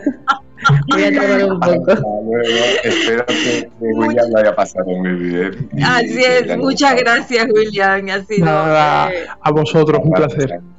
un placer para nosotros también. Gracias. Y bueno, ¿qué nos Bueno, Luz. Bueno, ya me quedo yo con el micro. Estamos usando, bueno, el mismo micrófono, así que bueno, ahora, ahora me pongo yo aquí. Bueno, a ver, eh, este, estos últimos retos de lo que ha sido, eh, lo que ha sido Literpo, y bueno, y mi reto personal que también está a la par con, con Literpo, ¿no? Luz en letras y Literpo. Eh, han sido bastante, han sido récord. Eh, por primera vez, tanto Literpo como el reto Literpo como, como Luz en Letras, eh, la verdad que me ha sorprendido bastante. Y qué puedo decir, el, reto donde participó William fueron eh, 111, 111, eh, ni más ni menos, aportes en tres días. Tres Wow. días, eh, 111 aportes. Y, y fueron con, con la frase que, que él tenía, que lo hizo en un tweet. Me dijo, me gusta esta frase. Y bueno, él- hablando con Eric le dije, bueno, es una frase que realmente da para mucho, que, que la verdad que es una frase que, que presta para, para escribir, ¿no? Que es la frase, vivimos en las cicatrices más profundas. Oh, sí, sí. Así que bueno, yo le di la tarea a mi querida Anit, que es la, no solo la directora, sino la, la que comenzó esta locura y hermosura de, de Casa de Letras. Y lo que puedo decir es que ella fue la encargada de elegir los aportes. Yo tenía algunos elegidos, pero como sé que ella tiene una lectura bastante profunda y le gusta esas cosas que lleguen a, ahí al alma, que toquen la fibra, le di ese, ese trabajo. Así que voy a leer eh, aquellos aportes, son tres aportes de este reto, de- del reto que, el último reto de, de este año, del reto Literpo. Muy bien. Y dice así, lo escribió Ada San Marco. Su arroba es Wow. arroba San Marco, Ada San Marco, el arroba. Joder, a, Sí, ver, a ver si. Ella es buenísima. venir una vez al programa, a la San Marco, que siempre la estoy invitando y como le digo siempre, mira que me quedes bien para darme tantas calabazas, ¿sabes? Porque Lo, lo bueno que, lo bueno que sabemos es que se graba, así que bueno, mucha gente por trabajo por circunstancias no puede, lo bueno que esto se queda grabado. claro. Bueno, voy a leer el primer aporte y después me van comentando a ver qué les parece. Si nos germinara un día no a ciego, si asomara tan solo la ilusión de este brocal que lamenta su inútil musgo, pero aún dormimos, ocultos, vivimos en cicatrices más profundos, más profundas que un pozo oscuro. Requiem inconcluso tan, tañido en pentagrama de piedra. Si la herida no manara, si quisiéramos ser verdad, y no solo espera. De Ada San Marco, arroba Ada San Marco. Os la recomendamos Precioso. muchísimo. El Es poema buenísimo. uf, cala la piel, ¿eh? pero es que ella tiene una Sí. sensibilidad y recitando también ¿eh? en Instagram. Tiene una voz, tiene una voz increíble. Sí, sí. Bueno, estoy, estoy Eh, colorada porque llevaba toda la tarde con un polar. eh, ahora estoy con una bata de por casa porque estoy a media, pero me entró un calor. Venga, pues yo creo que, que- gente, que tiene que ser, tiene que ser la canela de Ceci, la canela de Ceci que está ahí preparándose poco a poco. Sigue, Bueno, el, el próximo es de Alex Moreno. Su arroba es un guion bajo tal guion bajo escritor. Qué gran y dice poeta. así. Vivimos al filo de raíces al cosmos, cerca del hueco de la nada, debajo del no tiempo, dentro de ojalás y cobardías. Vivimos en las cicatrices más profundas, ahí donde somos invisibles, donde grita el alma en guerras, de guerras, en oscuridades oportunas de amargura. Ahí vivimos. Alex Moreno. Wow. Precioso. Alex Moreno, que también hace unos audios alucinantes, ¿eh? Os lo recomiendo los que Sí. busquéis la arroba, que escuchéis sus audios. Tiene alguno con Luz, eh, eh, de esta última semana tiene uno con Serena, que son largos, eh, contracorriente Mm. de 7 o 8 minutos, pero que de verdad vale la pena que los escuchéis, ¿eh? Pues son obras de arte, el- tanto en la edición como, como en la poesía. Bueno, y esta es la tercera elección de Enid para el reto Literpo de la frase que es- dice, bueno, que eligió William, ¿no? La que él dijo, que es suya, vivimos en las cicatrices más profundas. Y este, el tercer y último aporte de este reto, de, de este reto que eligió Enid, dice así, es de Lord Conrad. El arroba es Dayon Quevedo. Al mirarte lo sé, vivimos en las cicatrices más profundas. Tu cuerpo entra entre destellos de luz, como un cisne magullado. Socorro esas cicatrices con mis pupilas y deseo acariciarlas, disfrazado de una estrella de fuego sobre tus labios. Lord Conrad arroba Dayon Quevedo.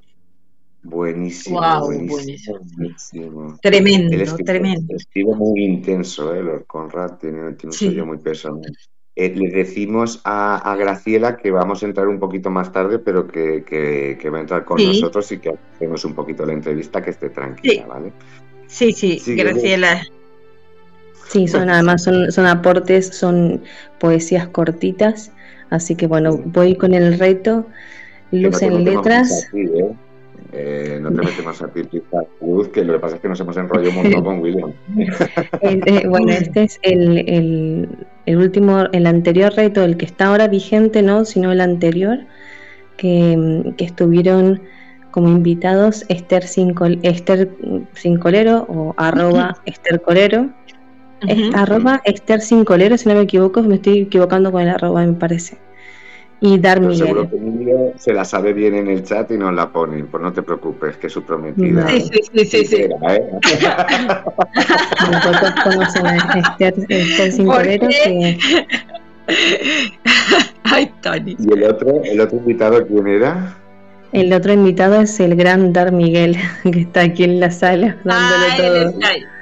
Liándole y gamberreando en la sala Bueno, chat. es que el, el, el anterior reto de Luz en Letras, eh, que estuvieron ellos dos, hicimos récord de 119 aportes. Uno estuvo fuera de tiempo porque fue al día siguiente que acabó.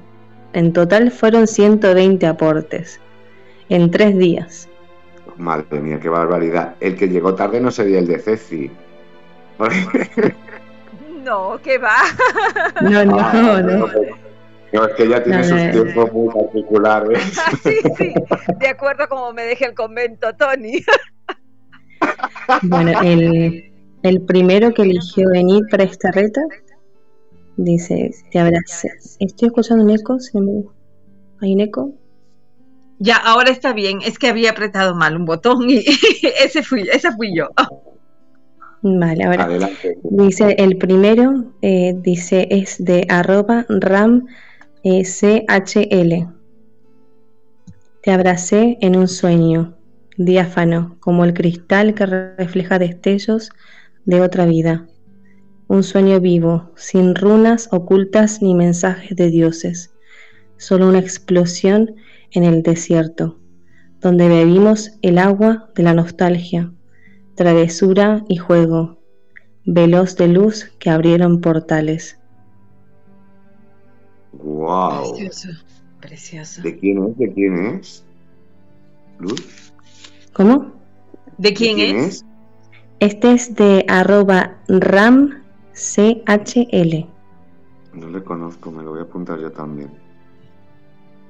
Sigue, corazón. Y el segundo es de arroba andrés 8342. Todos lo conocen porque.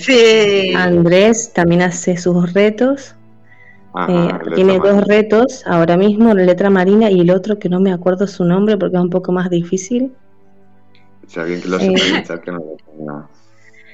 Bueno, dice así, cuando sales por la noche y cruzas el pantalón, las estrellas emergen y la luz del puerto se encienden. Es una travesura de la naturaleza para vislumbrar mejor tu belleza. Más cuando vas con ese vestido rojo de sueño que enamora al que pase por tu lado. Y ese es de Andrés, arroba Andrés8342. Y el tercero, el tercero es de Héctor Gaibor, arroba Gaibor Héctor. Sí, en la sí, tablura, favor. sí, es eh, los tres mm, son diferentes pero muy bonitos. Vamos con. En la tablura de un cuerpo rendido, yaces tú, como una hoja quebrada, gimiendo letras, látigo de lluvia y flores indivisibles. Sueño del ave en la orilla de un verbo, travesura del viento en el vientre. Me amas con melancolía, me amas mordiendo el viento y la lejanía. Héctor Gaibor, arroba Gaibor Héctor. Precioso. Qué bonito, qué bonito. Muy bonito. Y falta de el, el último reto, que es el que está vigente, que todavía Ajá. si hay algún dormido por ahí que se, que se ha olvidado, eh, hemos elegido solamente dos aportes de este reto porque aún está vigente. eh, y están de invitados eh, la gran alma de La Habana, arroba Ujú. Jaquesoto01 y Sí. el maestro Paul Raven, arroba Paul Raven 666. Son diferentes y hay una razón.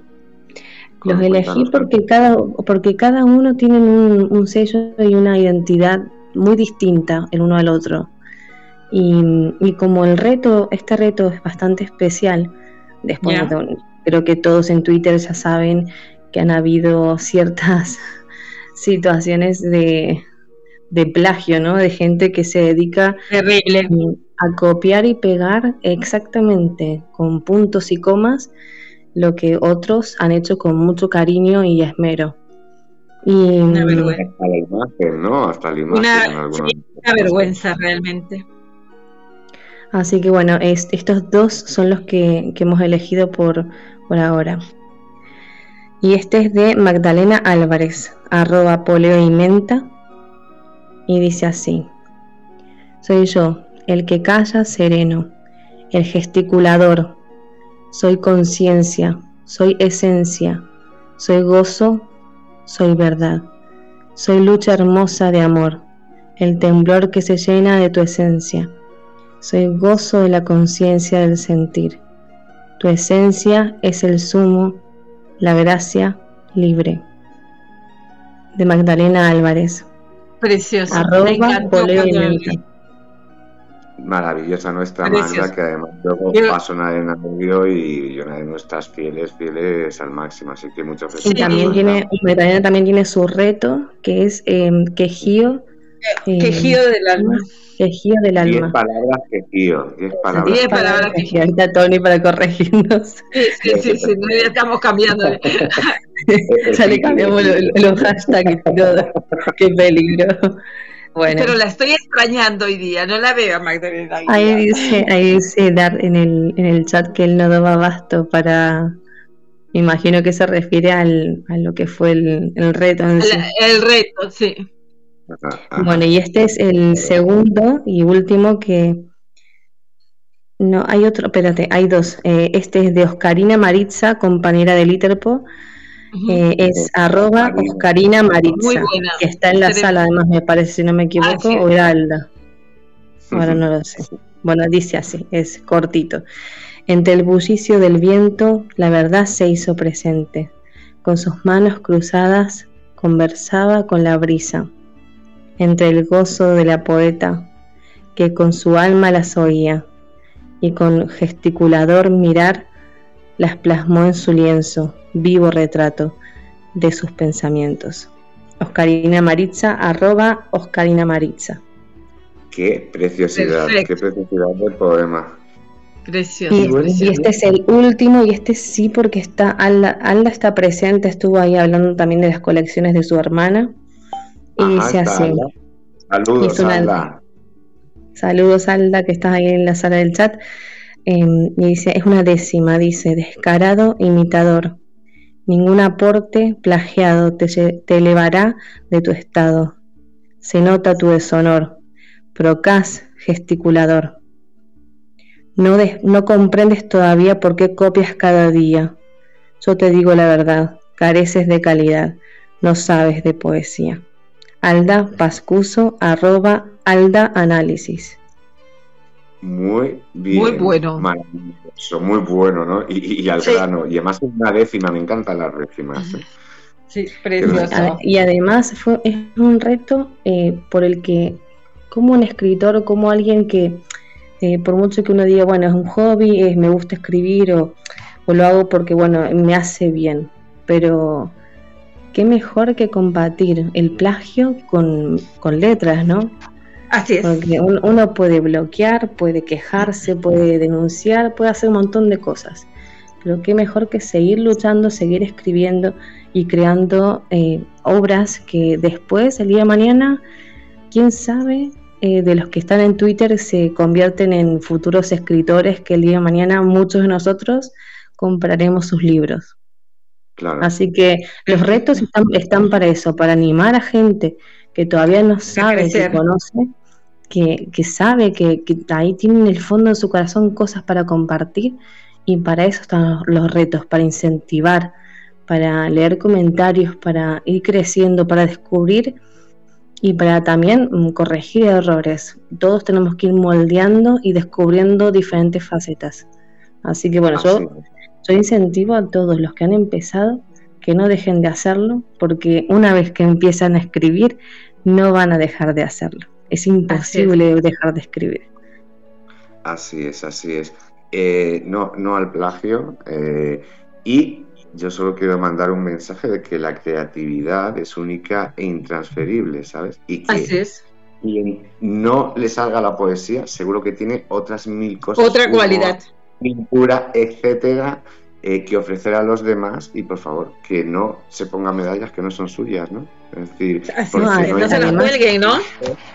No hay nada además, más que eh, además, la eh, persona que lo está haciendo, ¿no? Que, que, que ver que, que además, como, como estás diciendo, Tony, qué bonito es que haya diferencia, que seamos distintos, que cada uno tenga su estilo eh, y que hayan diferentes tipos de retos. Qué mejor que estar conectados y, y incentivarnos y, y alimentarnos unos de los otros, porque uno te puede inspirar, ah, he dicho tal palabra, tal frase, como son los retos, o que has leído a alguien una poesía, un relato, y te sirva a ti para seguir inspirándote. Todos podemos ser musa de otros sin darnos cuenta. Efectivamente. Luz, y yo, yo creo que con esto ya das por concluida la sección, ¿verdad? Creo que sí, creo que lo he dicho todo ya. Ahí dice. ¿Quién, tenemos ahora? ¿Cómo lo ves? Dice Darmiel. ¿A quién, ¿A quién tenemos ahora, Luz? Bueno, a ver, ahora tenemos una invitada especial que es de Argentina. Y, bueno, un segundito que se me han cerrado las ventanas. Eh, ¿qué, qué, les puedo decir? Ella es argentina, eh, fue profesora y es eh, poetisa, además de creadora de su novela que todos han visto en los flyers, que su libro se llama Rufina. Así que es la novela que bueno va a venir a hablar y, bueno los dejo a Tony y a Ceci que tienen mucho mucho jugo que sacar seguro y bienvenida eh, bienvenida al, aquí a la radio. Qué maravilla de invitada tenemos. Le damos entrada a Ceci. Si quieres, le, doy paso yo y me completas tú la, la biografía. Perfecto, Tony. Perfecto, Tony. Graciela, ¿estás por ahí? Sí, estoy escuchándolo con mucha atención. Ay, qué bueno. ya, me, ya me quiero comprar el libro.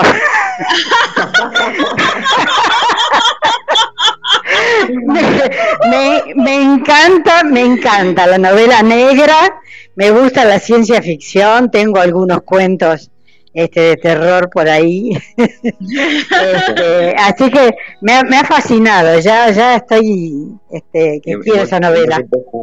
Hemos empezado un poquito después, pero no te preocupes que vamos a hablar de todo. Y Ceci, para arrancar, como para que nuestros oyentes te conozcan un poco mejor, va a hacer una pequeña reseña pues, de, las cosas que haces, ¿vale, Graciela? Cuando quieras. Bien, bien. Sí, sí, sí. Hola, Graciela, ¿cómo estás? Bueno, a, mí, ¿Qué, gusto. Bueno, para que conozcan un poco a nuestra invitada, su nombre es Graciela Rossetti. Ella es, ha sido profesora de letras, está en la actualidad jubilada, es narradora, poeta y ensayista. Autora eh, de tres obras, Un tiempo para vivir, que son poemas y cuentos, Rufina, una novela de la cual vamos a hablar el día de hoy, como el agua, un poemario. Y tiene un, un poemario en concurso inédito que se titula Vuela Paloma. Es además miembro de los siguientes colectivos culturales, Juntos por las Letras, Puente eh, de Palabras del Foro Internacional del Arte y la Literatura Mersocur, 100 Poetas por la Paz, América, Madre Filial, Río Tercero y Colectivo Cultural, Mosaicos y Letras. Creo que lo he dicho todo, nuestra eh, querida Graciela. Creo que ya te tienen tu currículum más o menos, un poco de información tuya. Buenas. Sí, sí, sí, sí. ¿Tony? Que, es mucha, que es mucha experiencia, ¿no? y, una trayectoria tremenda. Una trayectoria maravillosa que os iremos desgranando para que la conozcáis un poco mejor. Yo de momento, eh, ya lo ha comentado Ceci y lo ha comentado Luz, ella ha sido profesora y yo creo que es un buen arranque, ¿no? De por dónde empezar a hablar, eh, Graciela, para irnos acercando a tu obra. ¿Qué, ¿Qué, te ha aportado? ¿Qué ha sido para ti la experiencia como profesora de, todos estos años, ¿no? Bueno, este... años que has estado ejerciendo, ¿no? Como sí, sí, sí, sí. Este, fue muy importante para mí, eh, porque, mm, bueno, cuando yo me recibí, este, hice unos seminarios de dinámicas de grupo y eso me ayudó muchísimo en las cátedras. Este, bueno, hice un poco de revolución en las cátedras porque desarmaba, desarmaba las aulas. No me gustaba ver todo el mundo así en hileritas, entonces desarmábamos las aulas y este, leíamos, eh, comentábamos, pintábamos, este, hasta llegamos a hacer también grabaciones. Eh, o sea, siempre así, tratando de que sea interesante y creativa la literatura, ¿no? Y la, lengua también, ¿no? La lengua también. Me fascinaba todo eso.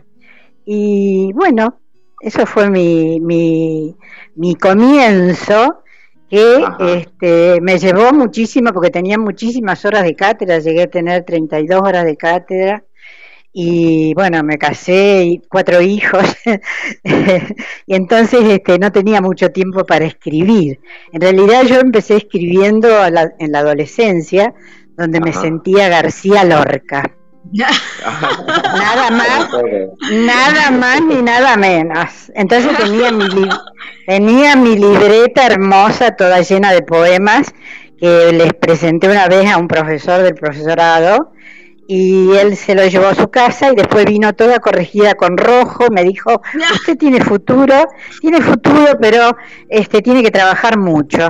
Entonces yo agarré mi libretita y la tiré a la miércoles de la libretita y dije, no, esto no es para mí. Evidentemente no es para mí. ¿Y la, tira, cuántos años has estado en la docencia? ¿Cómo? ¿Cuántos años? Y estuve, yo, hasta que me jubilé, este, muchísimos años, desde los, desde los, desde que me recibí a los 20 años.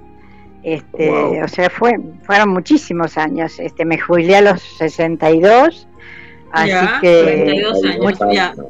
Claro, 42 años. Sí, sí, ya no tengo ni, ni, registro, ni registro de cuántos años. Y bueno, y después terminé. ¿Qué edad tienes, si se puede preguntar? Sí, no hay problema, tengo 76 años. Y a los 60, sí, y a los 62 a los 62 hice la licenciatura, la licenciatura que la había iniciado a los 20 y como me fui a trabajar fuera de Rosario, este no podía seguirla. Entonces la dejé, pero después la retomé y la hice. Bueno, fue una experiencia hermosa, haciendo licenciatura con, con alumnas mías.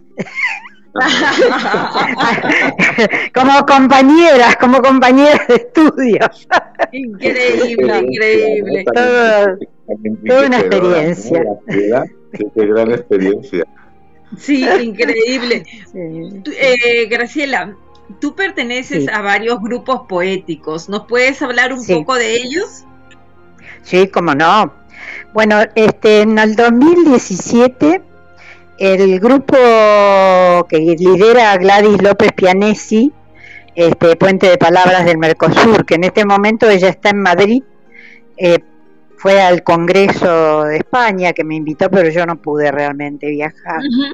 Este, ella está allá y mm, eh, con ese, con ella que fueron, fuimos compañeras de, primaria y secundaria y después nos volvimos, a, después nos volvimos a encontrar después de mucho tiempo y entonces me dijo mira, este vos eh, que estás escribiendo porque yo empecé a ir a un taller literario porque dije ahora es la, ahora es la mía, me toca a mí. Entonces fui a un taller. Y mm, durante tres años fui a ese taller y ella me dijo, mira, tengo un encuentro literario en, Uruguay, en Piriápolis, ¿querés acompañarme? Bueno, y yo me fui con mi carpetita, no tenía absolutamente nada publicado en ese momento, en el año 2017, y ahí conocí a la que fue después la que armó el otro grupo, que es Juntos por las Letras, que es una escritora chaqueña, Liliana Ramírez. Y ella armó ese, ese grupo en un principio y me convocó y convocó a, su casa a 10 mujeres. Era, había una de Colombia, había dos de Uruguay, había otra de... Éramos todas, este, no nos conocíamos ninguna. Bueno, en esos días que, que, estuvimos en su casa, ella armó algo que llamó el rastrillaje cultural O sea, íbamos a distintas ciudades del Chaco, a las escuelas, leíamos lo que teníamos escrito y ella iba recolectando gente que escribía también, porque decía, como buena docente que era también, este, decía que había que este, llevar la cultura al, interior de, la provincia y del país. Así que así se inició, pero este movimiento de Juntos por las Letras, un grupo de escritores, este, fue creciendo con las ideas que ella tenía hasta el punto de hacer antologías, hicimos antologías este, em, Mujeres al borde del abismo, después hizo la antología Vida de Piedra, que eran los recuerdos de, todo, de, la, de nuestra infancia donde no teníamos tantos elementos como tienen los chicos electrónicos y cómo nos divertíamos en esa época. Después hizo con el sabor de la piel, me hizo escribir erótico también, que yo no quería, pero lo hice. terminé, escribiendo erótico. Ella consigue todo, ¿eh? Te dice, bueno, ahora... Tony también, Tony también. Ahí empatizo mucho con ella. Yo también acabo todo el mundo haciéndole escribir erótico. Porque, y luego, ¿cómo ha sido la experiencia? ¿Te ha gustado? ¿Te ha gustado, Graciela, el escribirlo, el erótico? Sí, sí, sí, sí. Sí, lo que pasa es que yo, el erótico que yo tenía era un erótico más bien eh, muy poético, muy, este, ¿no? Eh, yo tengo algunos poemas muy muy lindos, pero que son mm, no son tan este, realistas, ¿no? Sino más bien ah. poéticos. Bueno, alguna vez se los voy a leer. Y mm, además, este, ella inventó otra cosa. Inventó otra cosa en un principio eran siete libros, pero ahora son 46 libros que ha hecho, que se llaman Inmortales, que se hacen con, con eh, artistas plásticos de todo, todos los lugares, no solamente de Argentina, de Colombia, de, muchos lugares, inclusive hasta ahora está trabajando con este, el mundo árabe también.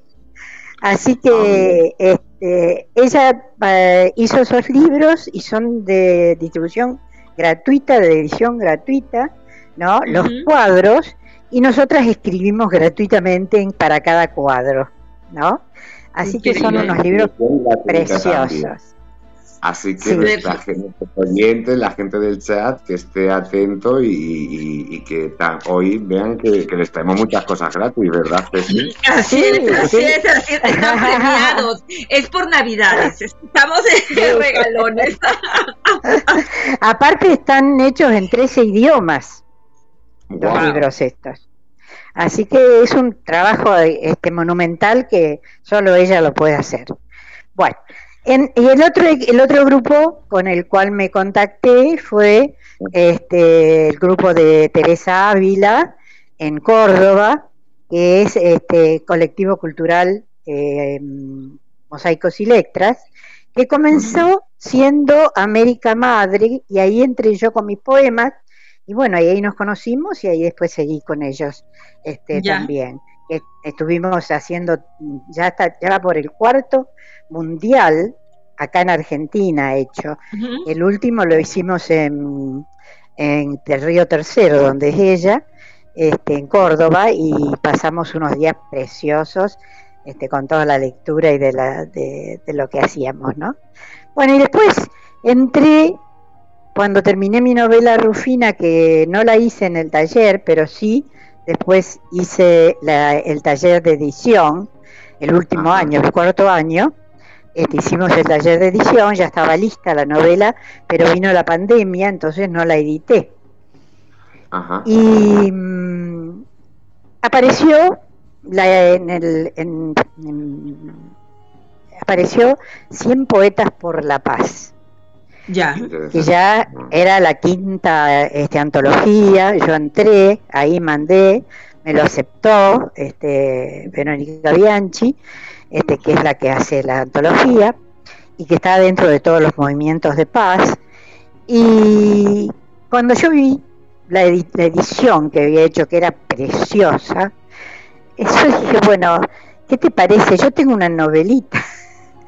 si quieres te la mando, vos la mirás y ves qué te parece. Bueno, Y me dijo, no, Graciela, es preciosa esta novela, yo te la edito. Y ahí empezó a ser mi, eh, mi editora. Ella este, es, en realidad, eh, su papá tiene la editorial en Uruguay, que es este, Abrace, editorial, y ella este, se fue a vivir a Córdoba con su esposo y tiene Abrace Representaciones Culturales Córdoba. Así que ella me ha editado Rufina y me ha editado el poemario como el agua y ahora estamos viendo el otro poemario.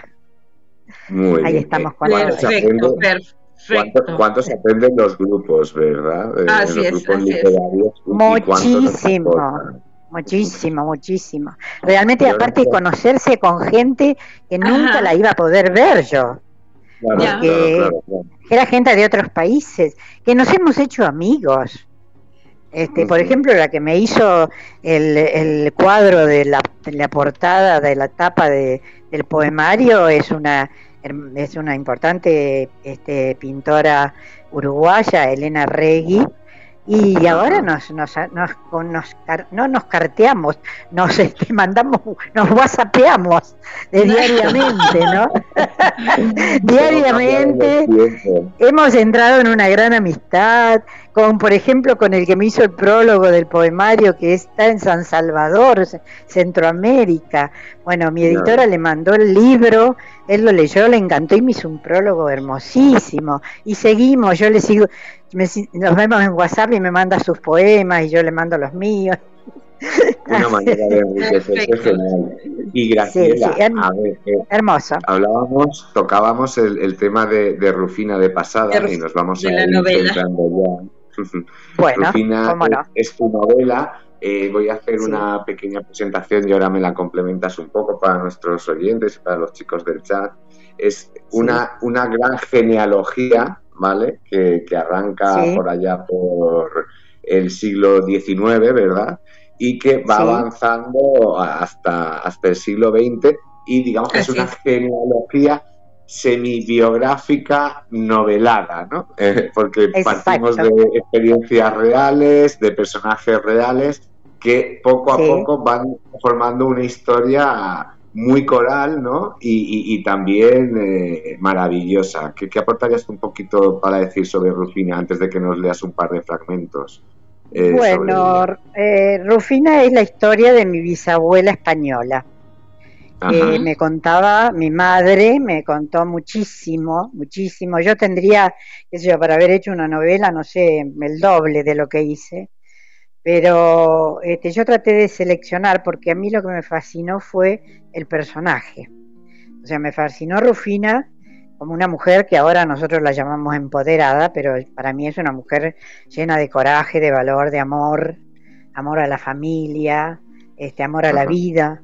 Este, y eso fue lo que me, de alguna manera, yo no, no sabía que iba a escribir una novela, la verdad, empecé escribiendo, escribiendo sobre ella, escribiendo este, sobre su viaje, su casamiento, su viaje a América, este, con 18 años, él con 20.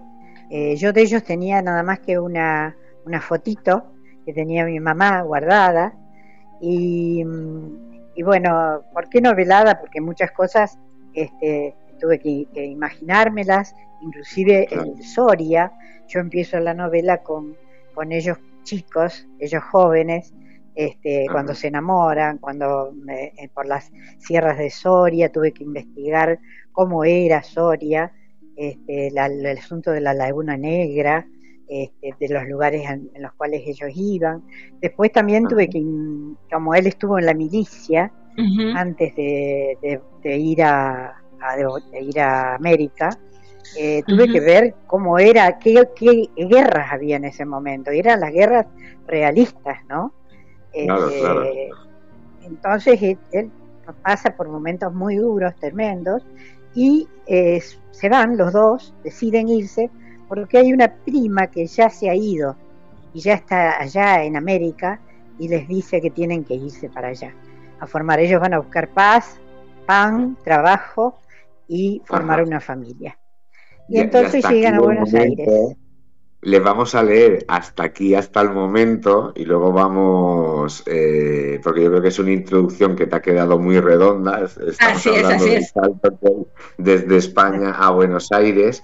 Y les quiero comentar a los oyentes que además de estar eh, eh, la novela en sí, ¿no? Luego hay muchos poemas que son escritos por uno de los personajes de la mano de Graciela que nos presenta diferentes circunstancias y diferentes personajes de la propia obra, ¿no? Entonces, como para muestra un botón, Graciela, yo te voy a pedir, si lo tienes por ahí a mano, que nos leas el, uno de ellos, que es el de Martín. Sí, Martín es el segundo hijo de Rufina, eh, el hermano de mi, de mi abuelo Victorino, y este, él no quiso estudiar, él quiso trabajar y estuvo, como estibador en el puerto, realmente un trabajo muy duro. Duro, duro, Y aparte mal, mal tratado. Remunerado. Este, sí, remunerado. Y allí tuvo la suerte de conocer al que fue después su eh, suegro, que era un español. Y también aprendió de él eh, lo que era el anarquismo, porque las grandes huelgas que hubo en Rosario fueron huelgas programadas por el anarquismo, justamente este, por el maltrato eh, por el maltrato a los a los inmigrantes que se habían estas en estos trabajos. Bueno, ahora les voy a pues leer Martín. Bueno, les voy a decir, les voy a les voy a cortar que tanto Martín como mi abuelo Victorino eran dos grandes jugadores de fútbol. mi abuelo mi abuelo era capitán de News All Boys, que era un, es uno de los cuadros importantes de Rosario, junto con Central. claro, bueno, y News All Boys, este, como él había tenido la suerte de estudiar en el colegio, en el colegio inglés, ¿no? Y, este, y pues justamente porque jugaba muy bien, lo habían descubierto como buen jugador, este, los dos fueron a, a, jugar, ¿no? Bueno, Martín dice, Ebrio de, de gloria, junto a Victorino, regresaba cada día desde el campo de fútbol a contarle a Rufina, y ella volvía a reír con ellos y apostarle a la vida. En el convulsionado mundo de la incipiente política le ganó el anarquismo. Fue el más libre de los libres, perseguido, golpeado, pero fiel a un principio encontró en el amor la familia perdida, en su lengua, sus bailes, sus costumbres, sus ritos. Le regaló a la madre el regreso a la tierra perdida. Bueno, porque gracias a esa familia, este, Rufina pudo, pudo volver de alguna manera a, recordar su familia en España. Qué lindo, maravilloso, maravilloso el poema. Y pero bien recitas. Que bien recitas, ¿verdad? Pero quiero que sepan los oyentes que eso es como escribe el personaje del libro y no tiene nada que hablar, como veremos después, con la poesía que hace Gracila, que es bien vanguardista. ¿eh? Así es. Claro, que no me conceptos. Esto, esto fue, era más bien, era como, mm, como fue como participar este, como descendiente de la historia. ¿no? Claro. Y entonces yo lo iba haciendo como un juego.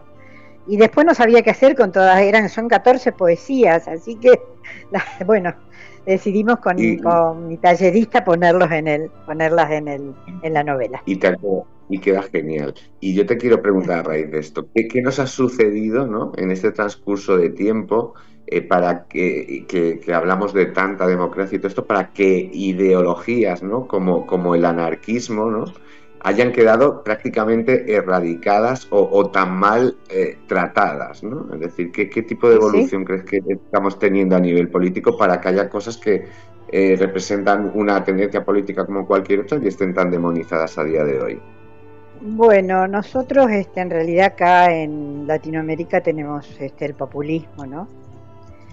Y acá en Argentina, en esa época de la que hablamos, fines del siglo XVIII, principios del, del XX, el XIX, principios del XX, este, había dos grandes partidos, que era el radicalismo y ah. eh, la democracia progresista, que era más bien eh, más local, más propio de Santa Fe.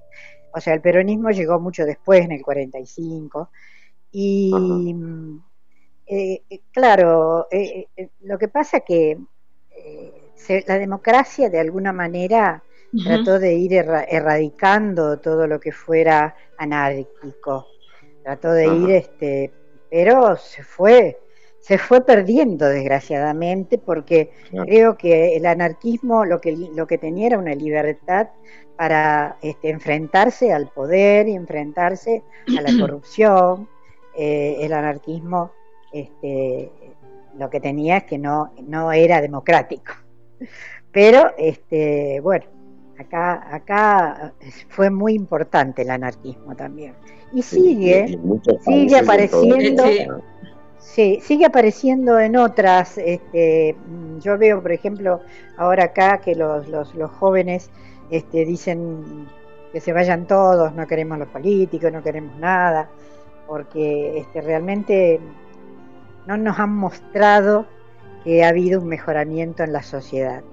Claro, que ha habido un, lo, que también han erradicado, ¿no? Porque hay cierta juventud, ¿no? Pues que reivindica un cierto anarquismo, ¿no? Pero yo creo que del anarquismo se cortó un poco la raíz cultural e ideológica real que tenía, ¿no? que venía de Bakunin, vamos, de, grandes, grandes pensadores, tanto como los del comunismo como socialdemocracia del liberalismo, de cualquiera de ellos, ¿no? Siempre ideas nacidas de los liberadores, pero como que en este caso en concreto se hizo un agujero en la historia, ¿no?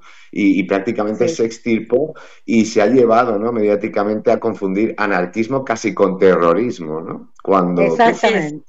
Cuando no son dos cosas muy distintas. cuando no tienen absolutamente nada que ver, ¿no? Como puede haber terroristas de cualquier ideología, ¿no? Ya lo hemos podido ver a lo largo de la historia, ¿no? Exacto, exacto. Hay terroristas de derecha, de izquierda, de todo. eso, eso es no. De una religión, de otra religión, de. Así es, así es. Así es, así es. Continuamos, Tony. Bueno. Pues dale. ok, entonces yo hablaba con Tony. Yo hablaba con Tony porque eh, hay un poema que te vamos a pedir próximamente que, leas y es un poema, el poema que yo había elegido, es un poema que a mí me, me llamó mucho la atención, ¿no? Y yo había escrito, yo había escrito antes de leer tu poema, mucho antes, ¿no? Eh, había escrito un poema porque a veces censuramos y juzgamos a aquellas mujeres que trabajan en la calle, ¿no? Y a veces juzgamos y no miramos a nuestro alrededor. Y, y en ese sentido yo había escrito hacía mucho tiempo un poema que, Tony lo conoce. Eh, y, y yo quisiera pasar a leerlo antes de que lea su poema como una manera de, reflexión. No quiero, es un poema bastante quizás duro, eh, es un poema fuerte, pero eh, apelo a estas señoras que trabajan en la calle, eh, porque después lo entenderán cuando lean tu, tu poema, ¿no? y quiero decirle aparte, aparte este, yo creo que ninguna mujer este, elige una vida de ese tipo. Creo que van siendo llevadas, ¿no? Así es. Y en este momento nosotros estamos en la trata de blancas, estamos Así es. o sea, hay muchísimo y eh, generalmente buscan adolescentes, que el adolescente recién está despertando la vida. Es terrible, es terrible. Así es, así es. Y hay muchas formas también de someterse a muchos. Y es, es muy, a veces es muy cruel. Y eso era lo que buscaba este poema. Yo creo en el amor, yo creo en el corazón, en el buen corazón de la gente, pero no te, no somos, no tenemos por qué juzgar con el dedo sin, sin hacer un acto de introspección y ver, oh, de repente estoy haciendo yo lo mismo, cuando no soy sincera conmigo mismo, sincera conmigo misma, ¿no? Y, tanto a hombres como a mujeres, a seres humanos, me dirijo realmente en, este poema. Este, Tony, voy a pasar a leerlo, ¿ya? Lee, lee. Es un poco fuerte, este, y disculpen mis palabras. Hay rameras hay rameras que vemos al pasar, pobres y necesitadas, en esquinas apostadas, esperando algún galán que las suba a su auto para así su pan ganar. Hay rameras, hay rameras que vemos al pasar, disfrazadas de etiquetas, marcas que orgullosas lucirán, conduciendo grandes autos, derrochando sin parar. Hay rameras, hay rameras que vemos al pasar, las que venden su alma y cuerpo con contrato de legitimidad, las que, las que esperan a su amante con poder tan arrogante que las haga ellas brillar. Hay rameras, hay rameras que veremos al pasar, que el amor no conocieron, lo vendieron al sistema con cadenas a un título que el verdugo sostendrá. Hay rameras, hay rameras que veremos al pasar, sometidas al agobio de incógnitas cadenas que escogiendo ellas están. Hay rameras, hay rameras que veremos al pasar, escondidas muchas de ellas con glamour de sociedad. Maravilloso. Buenísimo. Y es así, es así.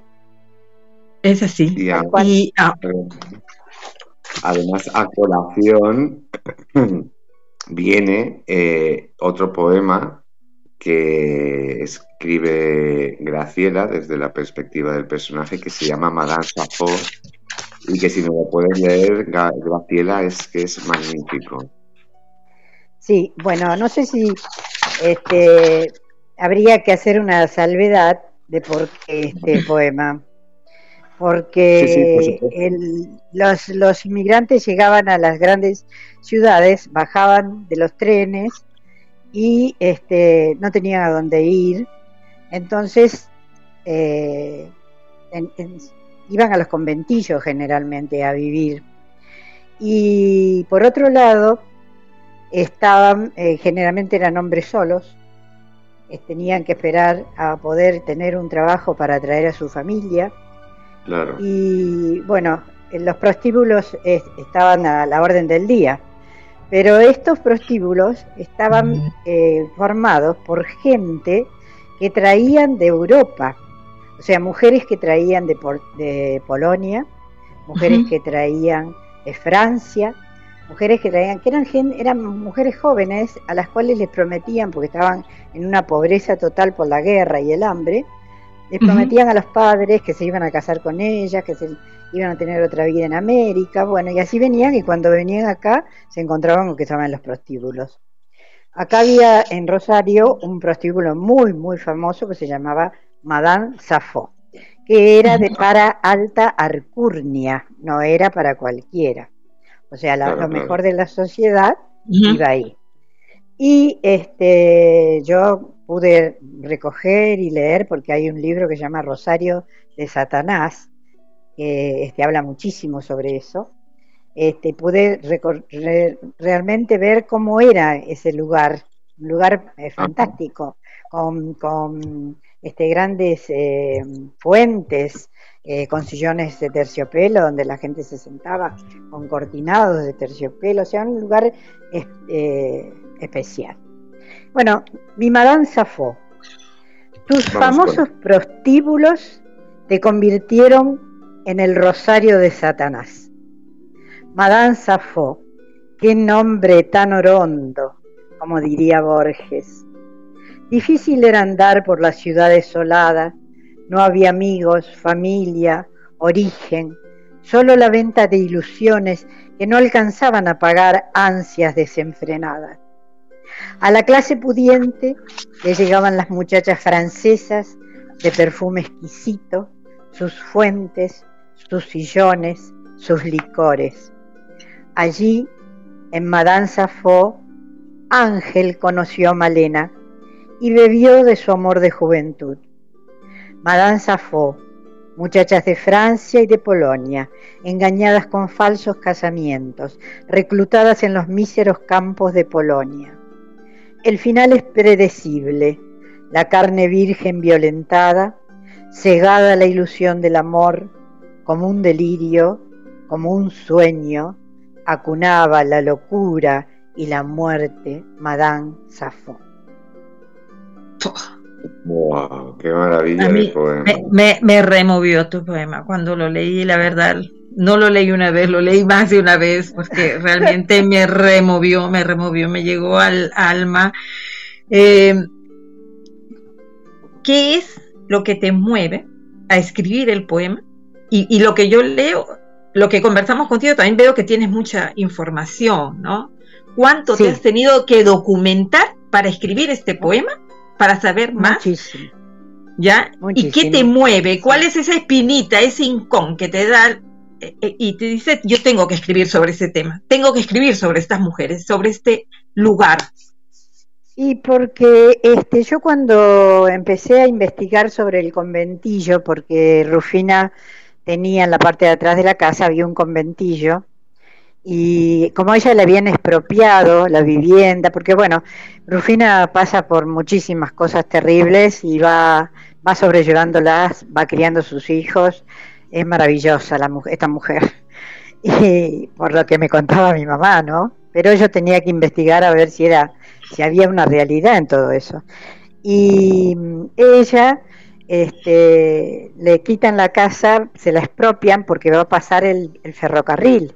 Que efectivamente yo después me encontré un, una, un acta de, matrimonio de mi abuelo con mi abuela, este, donde está la firma de Rufina. Ya era, y estaba, estaba la, está la dirección y yo fui a ver la casa de Rufina en Rosario y ya no estaba más porque la habían este la habían cortado con el tren y ahora oh, ya ahora claro a ella le, le expropiaron esa y le dieron otra casa donde este gracias a, su hijo mayor que estaba trabajando para Dreyfus este, le dieron esta casa pero con era de un político y en la parte de atrás de la casa había, que se había ido a Buenos Aires con la familia. Entonces la, eh, la, habían dejado y le daba la casa a ella, pero en la parte de atrás había todo un conventillo al cual ella tenía que este, cobrarles, atenderlos, bueno, con la, pero con esa condición le daban la casa. El asunto es que ella se involucró, según mi mamá, mucho con esta gente porque no podía entender cómo los inmigrantes como ella podían estar viviendo en las condiciones que vivían, inclusive me contaba mamá que les ayudaba a encalar las, eh, las paredes porque había que pintar las, las paredes con cal para, por la tuberculosis. Ella atraviesa la época de la tuberculosis y pierde dos hijos con la tuberculosis. Este, e inclusive ayuda a gente a salir del conventillo. Así que todo eso me llevó a investigar mucho sobre el conventillo, cómo era, y sobre justamente este, los, los, prostíbulos estos, eran casi como una necesidad en esa época. Pero la necesidad atrás traía un problema terrible de estas injusticias con estas mujeres. ¿no? Ya, este, increíble. a mí me, me Graciela, antes de que, de que pasemos al, al, siguiente, ¿no? Por ser que la documentación es muchísima, ¿no? Y, sí, sí, es mucha. Por eso me llevó tres años. tres años. Para que nuestros oyentes lo puedan, lo puedan ver. Eh, yo quiero deciros que para mí Graciela comete un, tiene un gran acierto, ¿no? Eh, a la hora de, tratarnos el fenómeno de la prostitución desde una perspectiva histórica, ¿no? Porque prácticamente lo vivimos siempre en el día a día, ¿no? Así es. Claro. Y, no nos damos cuenta de que las mafias ah, eh, de prostitución, de trata de blancas actuales, ¿no? Realmente vienen desde... Son tremendas, son tremendas. Y vienen de mucho atrás. Y acá había, acá, acá había una, una asociación que se llamaba uh este, que era una asociación muy importante europea que era la que traía todas las, las, las mujeres acá. Claro. Una lástima, ya, claro, terrible. Quería destacar que ahora el tráfico es al contrario, ¿no? Normalmente es desde Sudamérica donde se traen muchísimas a Europa, ¿no? Eh, pero que, si os dais cuenta, el flujo eh, también ha sido inverso, ¿no? Y eso es interesante de verlo, de cómo se van a las mujeres francesas, eh, ucranianas, polacas, españolas a, América, ¿no? así es, así es, así es, así es. Un, es un fenómeno de, muchísimas necesidades. y si quieres decir, estamos pasando ya a la siguiente ah. lectura, que ahora sí que vamos a ver ya poesía de, Graciela, la poesía que hace Graciela fuera de Rufina, ¿no? Sí, el poema como el agua, ¿no? Vamos al poema como el agua. Bueno, ese es el que da el nombre al, el que da el nombre al poemario, ¿no? Y son reflexiones, son preguntas que yo me hice en su momento. A veces me pregunto frente a las guerras, al ver los niños abandonados, el hambre, la opulencia de unos y la pobreza de otros. A veces me pregunto, ¿quiénes somos? Cuarentena y pandemia se han aliado en este grito que ilumina la compleja combinación de luces y sombras. Oigo los cantos de los pájaros, el viento entre los árboles y el murmullo del agua que enseña y purifica. Y pienso, así somos, como el agua. Hecha nube, volamos hacia alturas del pensamiento. Como el agua transparente en el arroyo, turbia en el río, vamos de la inocencia a la culpa, al error, a la debilidad Hecha nieve en las alturas, convertida en la dura frialdad de los cielos, nos llenamos de orgullo y soberbia cuanto más ascendemos. Cálidos y tiernos en el amor, como el agua, rescatada por el sol en los charcos, que la devuelve al cielo hecha nube. ¿Quiénes somos? Esta creación imperfecta en este extraño mundo, seres anónimos de la historia, combatiendo el dolor, anónimos buscadores de infinito. Solo nos queda aceptar nuestra humanidad y seguir peregrinando en busca de paz por este largo camino de encuentros y desencuentros.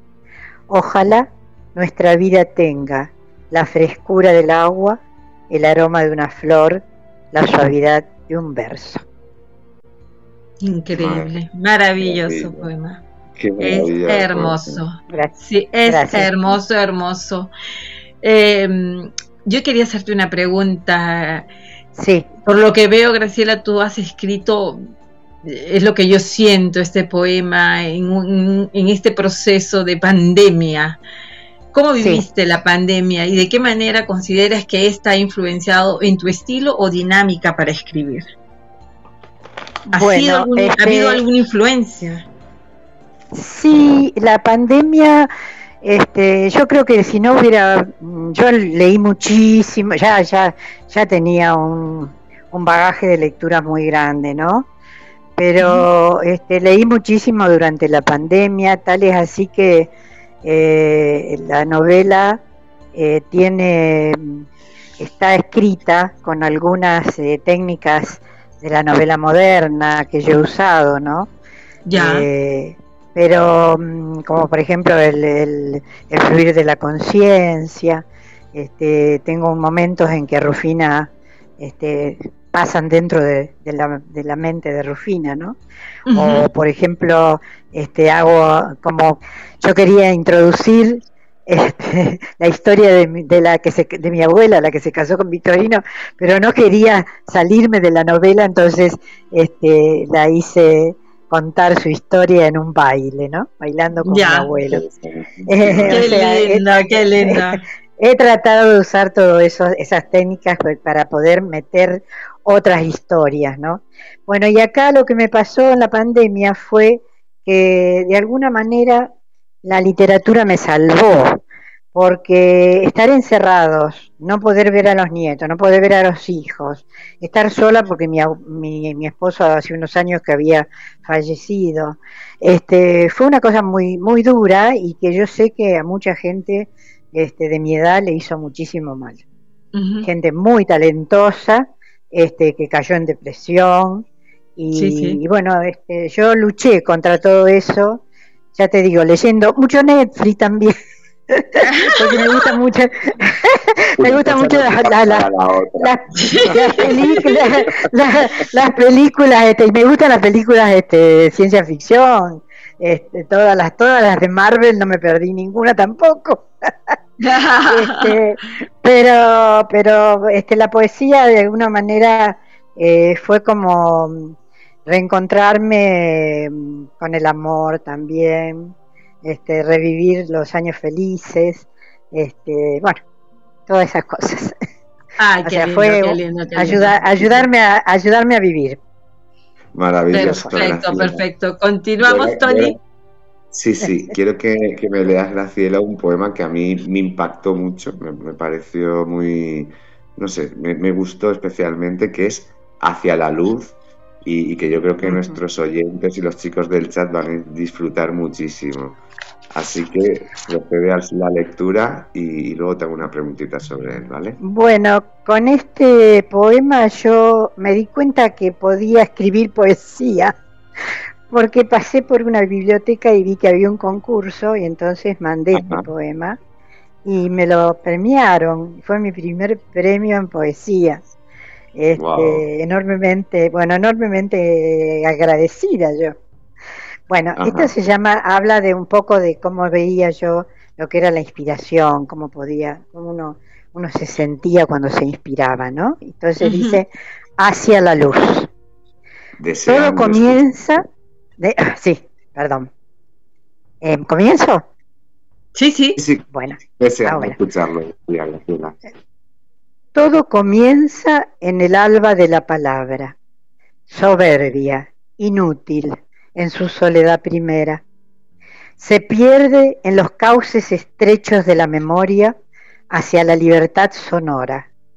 Inquieta se libra de las cadenas de la angustia, se sacude la noche infame de la duda y recorre en paz, confiada, los caminos del alba y de la espera hasta nacer, vibrante, dichosa de color y de luz en el mágico tejido del poema. Menudo inicio, menudo inicio, menudo poema, menuda manera de, reclamarse como poeta. Tremendo, tremendo. Gracias. Eh, para mí la pregunta es, porque me hizo mucha gracia cuando lo hablamos en la entrevista y no lo podía dejar fuera, eh, Sí. ¿Qué, ¿Cuál es esa sensación de, empezar a escribir para los demás?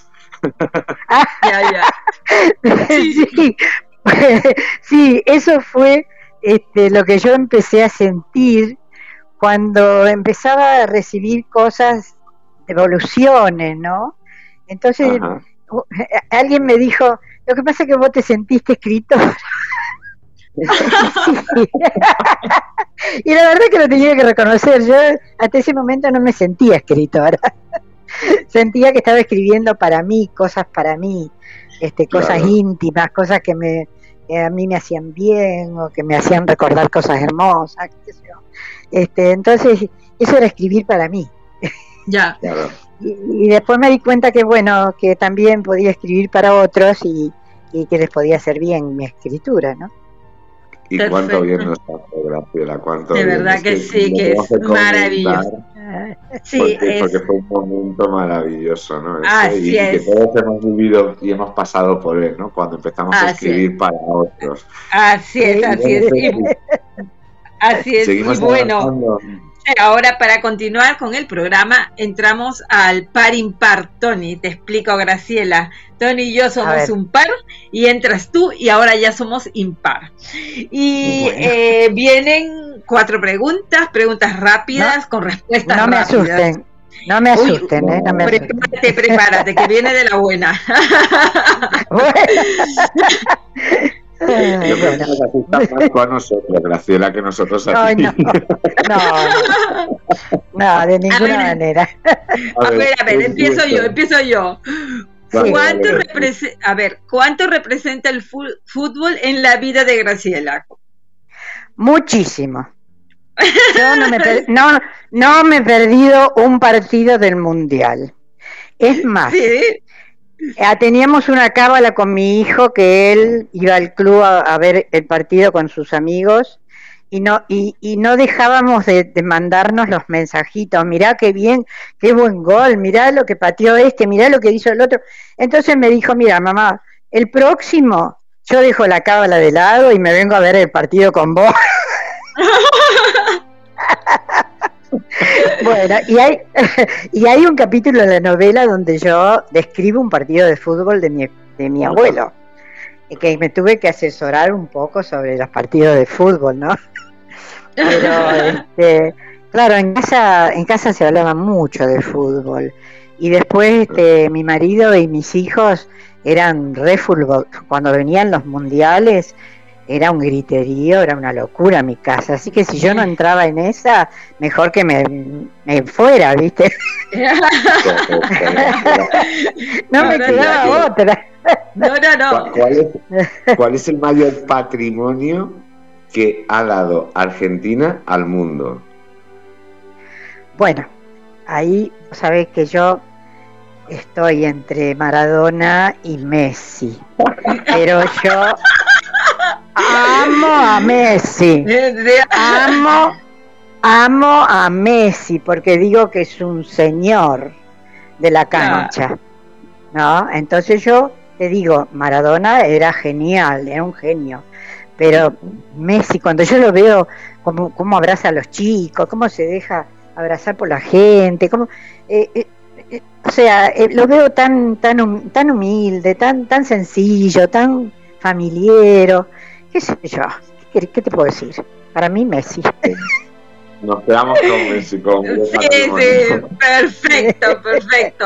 Ahora, como mujer y como madre de cuatro hijas, ¿cuál ha sido la influencia en la relación de, de la mujer, de la, eh, de la mujer, madre de familia, con el desarrollo de tu vida literaria? ¿Ha tenido alguna influencia? Bueno, mm, en realidad mucho como mujer, ¿no? O sea, yo tengo muchos poemas en, en, este libro este, donde hablo realmente de mi relación con mi esposo. Eh, de los viajes, cuando hemos viajado a ver a, mis hijos en, Europa, que fuimos, fuimos a, Roma, fuimos a Venecia, este, o sea, mm, muchos recuerdos hermosos aunque también tuve problemas porque mi esposo tuvo un problema de, de, este, de depresión muy grande, unos años, de los cuales después salió, salió milagrosamente. este, pero hay mucho de eso y a mis hijos yo les he escrito muy este, para su cumpleaños, para no, no les he escrito mucho. Yo creo que tengo, de, tengo una deuda con ellos sobre escribirles, ¿no? Ah, sí, escribirles, escribirles más. Ya, perfecto, perfecto. mucho tiempo. Y ahora yo ya voy a cerrar el par impar con esta pregunta que yo creo que es muy importante. A ver, Graciela, ¿quién canta mejor, tú o tu hija? No, mi hija. Hija, no, no. Ella es, cantante lírica, sí, sí, sí. Lo que pasa es que ha tenido muchos problemas ella porque ha tenido, tiene fibromialgia, este, tiene una familia también con dos chicos, dos varones, este, pero realmente eh, tiene una voz eh, espectacular. No es porque sea su mamá, porque lo dicen lo que lo dicen. lo dicen los entendidos. ¿Cómo se llama ella? Ella se llama Sinopoli, este, Paola Sinopoli. Eh, creo ah. que está en Instagram la Sinopoli, arroba la ah, Sinopoli, algo así. Sí. Yo ah, Instagram mucho no. Pero vamos, ¿la, voz no la heredó de la madre entonces? No, de mi, de mi, yo canto, canto, me gusta cantar, pero mi mamá era la, la música, mi mamá tocaba el piano este, cantaba mucho, le gustaba mucho, pero sobre todo a mamá le gustaba no lo, no lo lírico, sino el tango. Ah, mi, mamá se sabía todas las letras de tango y me retaba cuando yo cantaba e inventaba porque no me acordaba de las letras. Entonces, eh, eh, entonces eso para ella era una tragedia. Que yo inventara, la, que no me supiera las letras de memoria, era un horror. Eso lo conozco yo. Mi padre nos daba un cassette a cada uno en esas épocas para que nos aprendamos en una semana todas las canciones. Y de acuerdo a eso venía la propina.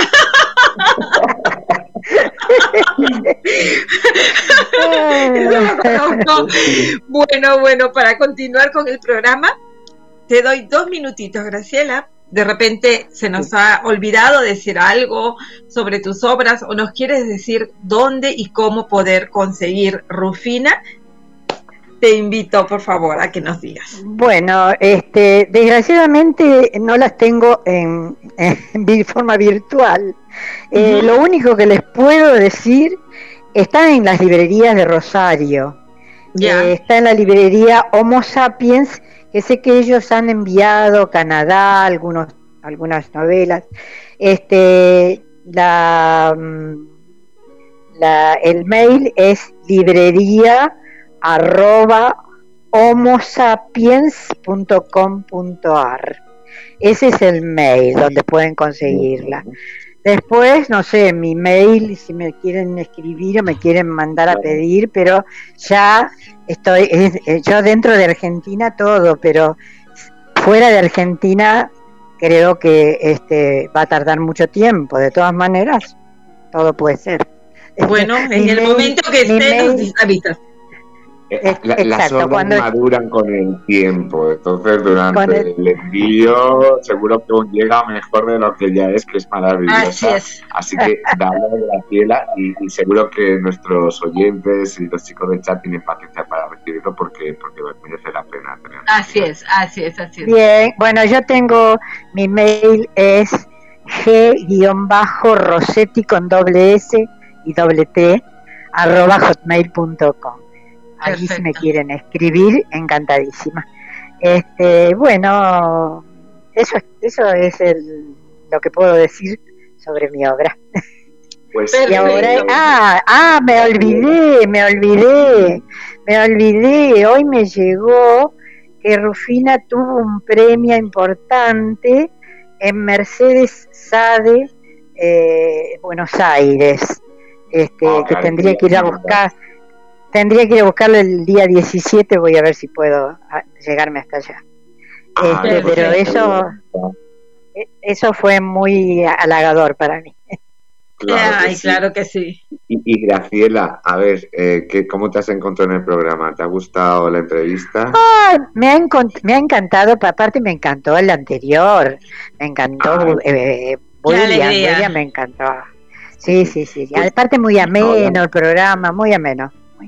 Ahora, según, la prisa que tengas, según la prisa que tengas, Graciela, te voy a invitar a que te puedes ir ya o te puedes quedar otros 10, 15 minutitos eh, que vamos a poner Trópico de Canela, que son audios que nos mandan nuestros oyentes que son, como su nombre indica, con algo de canela. Y como tú ya me has dicho que escribes algo erótico, pues está ya avanzada en el tema. ¿Te quieres quedar con nosotros o, si tienes prisa no hay ningún problema en que te vayas? No, no, me quedo, no tengo ninguna prisa. Perfecto, perfecto. Genial, muchísimas gracias. Así que lo muto, ¿no?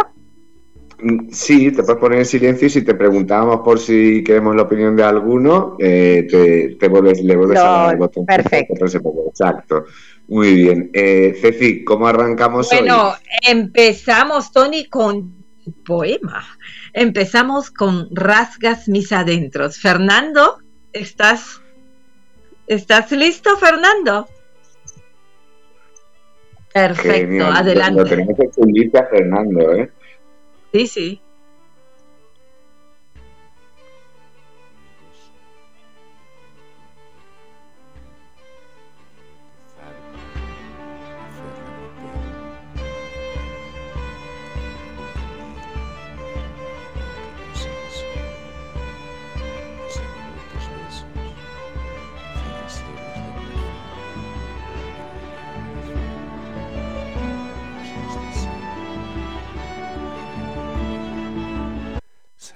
Pides, rasga mis adentros, feroz Ecuador, rebano tus hemisferios, miloso devoro tu infierno, Felina tu zarpa aferra mi pelo,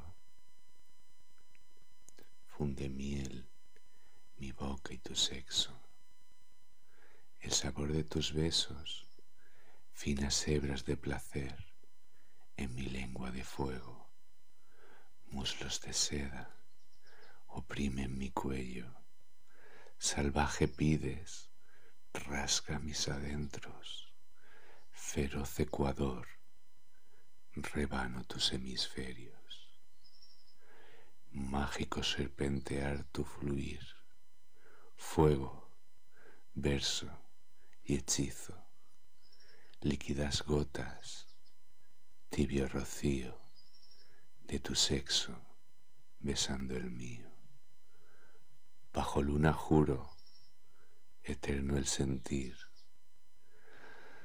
de mi sentir en tu gemido. Bueno, no escribe mal ese chico. Eh, Fernando, te escucho un Sí, cierra el micro, Fernando, por favor, un momentín. Ya, se escucha un pito ahí, un... Este... ¿Pero tú me escuchas a mí, Ceci? Sí, te escucho ahora perfecto, ya no lo escucho más ese pitido, creo que lo tenía Vale. Fernando. Vale, sí, Con- eh, ¿te gustó el poema o qué? Sí, me gustó, Tony, claro que me gustó. ¿Cómo no me va a gustar? Está hermoso el poema. Está, pero mira que hay fuego, que Serena está, pero y Feli, y hola Feli, ¿cómo estás? Estaba maravilloso. Gloria no lo pudo escuchar. Tenemos, Vamos a tenemos, sí, sí, tenemos el poema 12 días, 12 noches. Con nuestra querida Ceci. Adelante, Fernando. Una única cicatriz recorre Dices. Una única cicatriz recorre todo mi cuerpo. Vacilé con estas uñas a la espina que yo siento, pues tu nombre lleva escrito milímetros que son cientos, y así encender toda mecha por la piel que yo enveneno. Una única cicatriz limita todo mi cuerpo. Son kilómetros rodados que la pena ha cubierto al comprobar que tú fuiste salvajemente aquel dueño de mis noches encendidas. Mis deseos ya no aliento por robar todas mis lunas.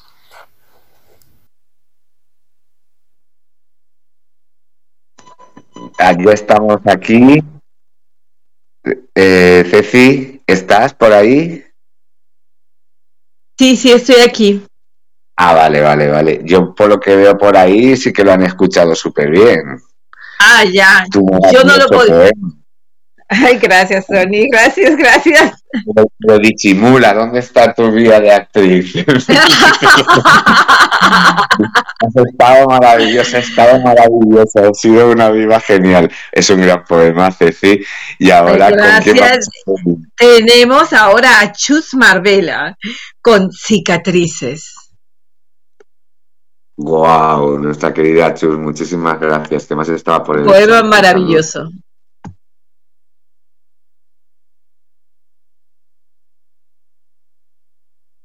Eh, cuando. Ah, claro, para que vean que no hemos escuchado.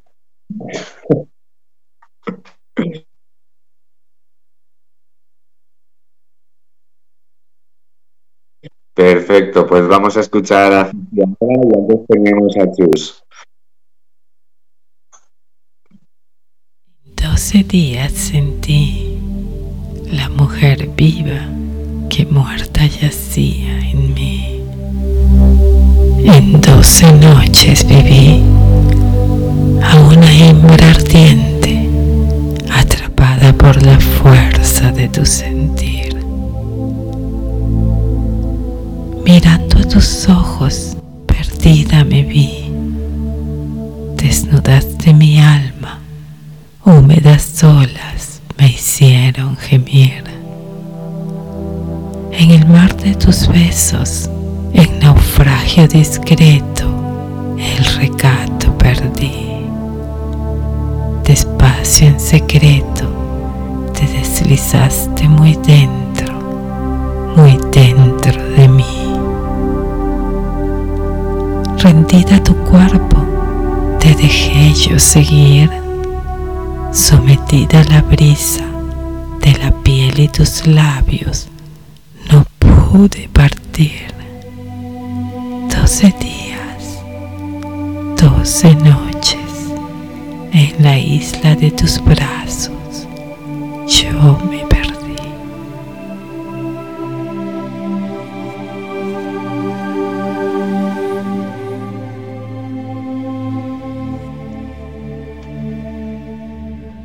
Buenísimo.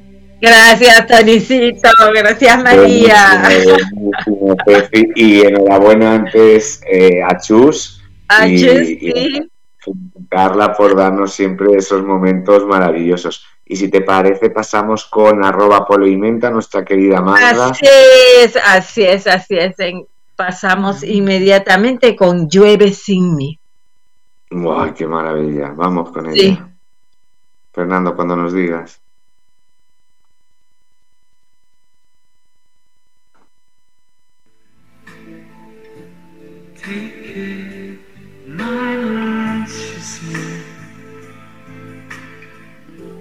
Llueve sin mí, sí amor, llueve sin mí, pero no quiero que llueva sin ti. Sobre mi costado nace el placer de mis deseos, tan solo con la palabra. Tal vez sea un sueño, sí amor, tal vez tan solo sea un sueño. Mirar la noche, el sabor sosegado del aire en mi paladar. Alma mía, que abraza mi calma, embriaga la frescura de tu alma. Oigo el bullicio de las gaviotas, el chasquido de tu llama, el crujir de tu leño. Ahora sí, amor, ahora que llueve contigo. Llueve sin mi amor, pero no quiero que llueva sin ti.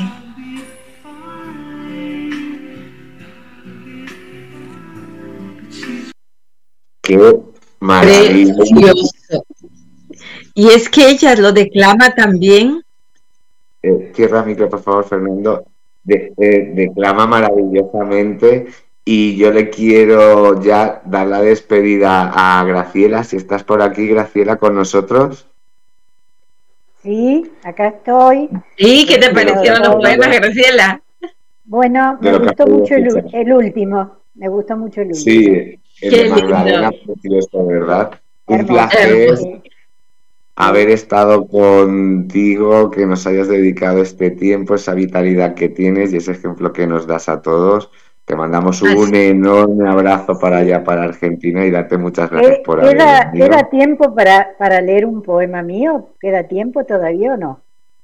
Venga, Pero- vale. Bueno, Y no nos olvidemos luego del, po- eh, del último audio, Tony. No, no, no Ah. nos olvidamos y además después del último audio quiero hacer un pequeño comentario y, ya cerramos sesión. Dale, Perfecto. Gra- Graciela. Este se llama Perdida en ti. Ajá. Afuera nieva, blanco tu pelo sobre la almohada, la nariz fría. Se inicia el rito de la conquista. Besan mi boca labios ardientes, despiertan en mi piel todas las sensaciones. Reconoce mi cuerpo el olor del tuyo. No hay otro olor posible ni otra boca soñada que encienda sentidos milenarios. No hay posesión más íntima. No hay piel más entregada. En el gozo y el grito hasta abrazar el alma.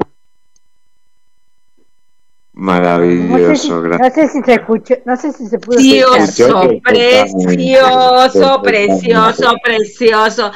Tony, cuando termines, eh, precioso, Graciela, muchísimas gracias, muchísimas gracias. Tony, continuamos. Yo me eh, retiro entonces, les agradezco muchísimo. Muchísimas gracias. ¿eh? Gracias, gracias, gracias a ti. Un abrazo, muchas gracias. Un placer enorme haber compartido contigo.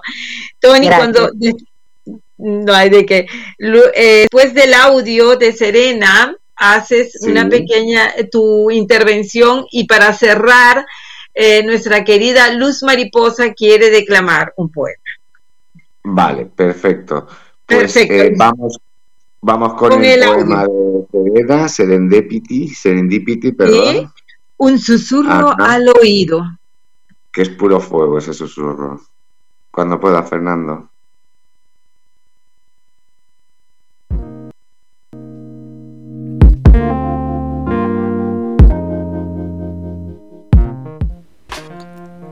Tras la puerta, marea de anhelos impregnados de avaricia aroma que tiemblan las sombras tintadas de carmín. Un susurro en mi oído, un estremecer de la noche desnuda. Caricias escritas en mi piel se repiten quemando mis pensamientos, inundándome de pérfida codicia. Siento tu latido rozando mi vientre y tus manos buscando el camino al paraíso allí, al fin, nos perdemos entre suspiros, locura y sabor a séptimo cielo.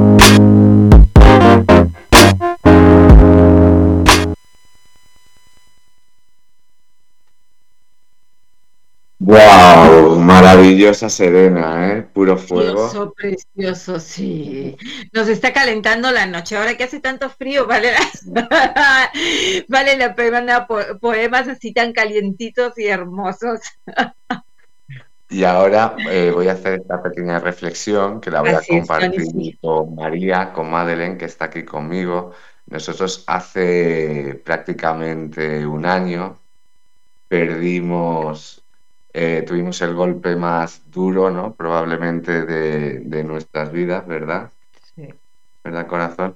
Eh, hemos pasado durante el año momentos terribles, ¿no? A nivel de salud, de salud de familiares.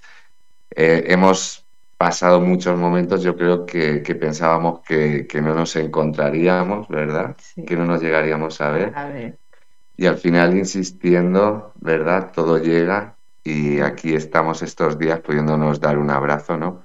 Se suele decir que quien tiene un amigo tiene un tesoro. Yo en este caso tengo una gran amiga y tengo un gran tesoro, ¿no? Y siempre en la poesía, ¿no? Se destaca mucho el amor erótico, el amor físico, el amor de amar con grandes mayúsculas, pero yo creo que la amistad la amistad profunda, la amistad verdadera, eh, pues siempre tiene que tener un lugar muy importante en nuestras vidas y que muchas veces la amistad es la que nos ayuda a seguir. ¿Quieres decir algo, Madeleine?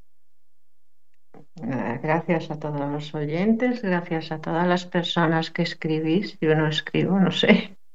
Entonces, a todos muchas gracias por la compañía que me hacéis, por compartir vuestros poemas.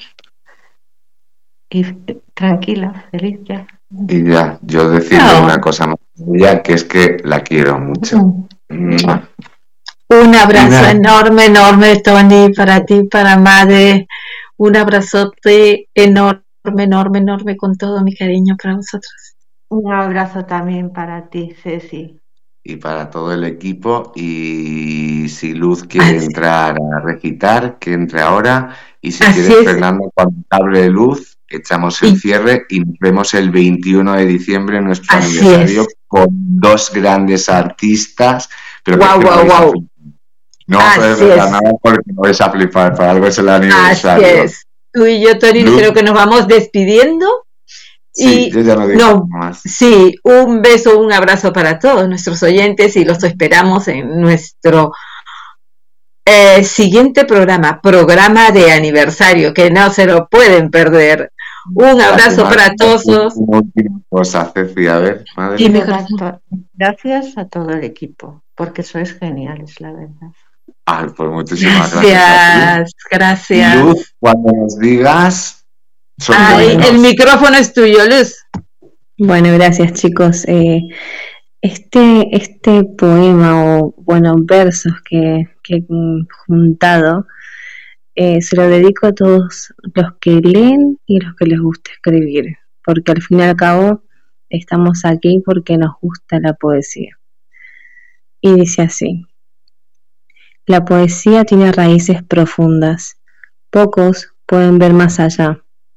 Su profundidad puede ser leída por almas nobles de verdad y por los que no buscan razones. La poesía es de los amantes de letras y del amor en ellas. La poesía más hermosa nace entre escombros. Es amor venciendo el dolor y la tragedia, y es una orquesta en palabras llamando a la reflexión. La poesía ahoga la maldad y oxigena el espíritu. Está ahí, esperando ser vista y valorada por los mortales. La poesía está viva.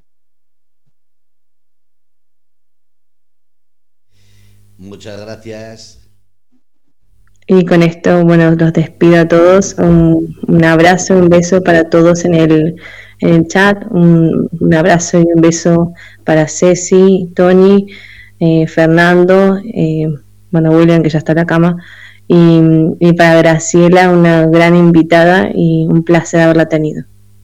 Gracias a ti, Luz, y lo dicho, hasta el día 21 nos volvemos a encontrar aquí en Trópico de Letras, en un programa especial, primer aniversario Trópico de Letras, con muchas sorpresas y sobre todo, gracias por participar, gracias por estar. Y como me había quedado un audio pendiente, lo voy a poner ahora, que se trata de el audio que había confundido y se trataba de cicatrices, así que lo pongo ahora que lo escuchéis y con ello nos despedimos hasta el día 21, Trópico de Letras, aquí en Grupo Radio Cómplices y yo soy Fernando RC. Gracias a todos. Cicatriz recorre todo mi cuerpo. Vacilé con estas uñas a la espina que yo siento, pues tu nombre lleva escrito milímetros que son cientos y así encender toda mi Pues parece que el fallo no era mío, es el fallo de la grabación de Twitter que no sale, así que con ello ya me despido. Feliz eh, puente a los que lo tengan, si no, feliz noche y lo dicho, el día 21 volvemos con Trópico de Letras aquí en Grupo Radio Cómplices.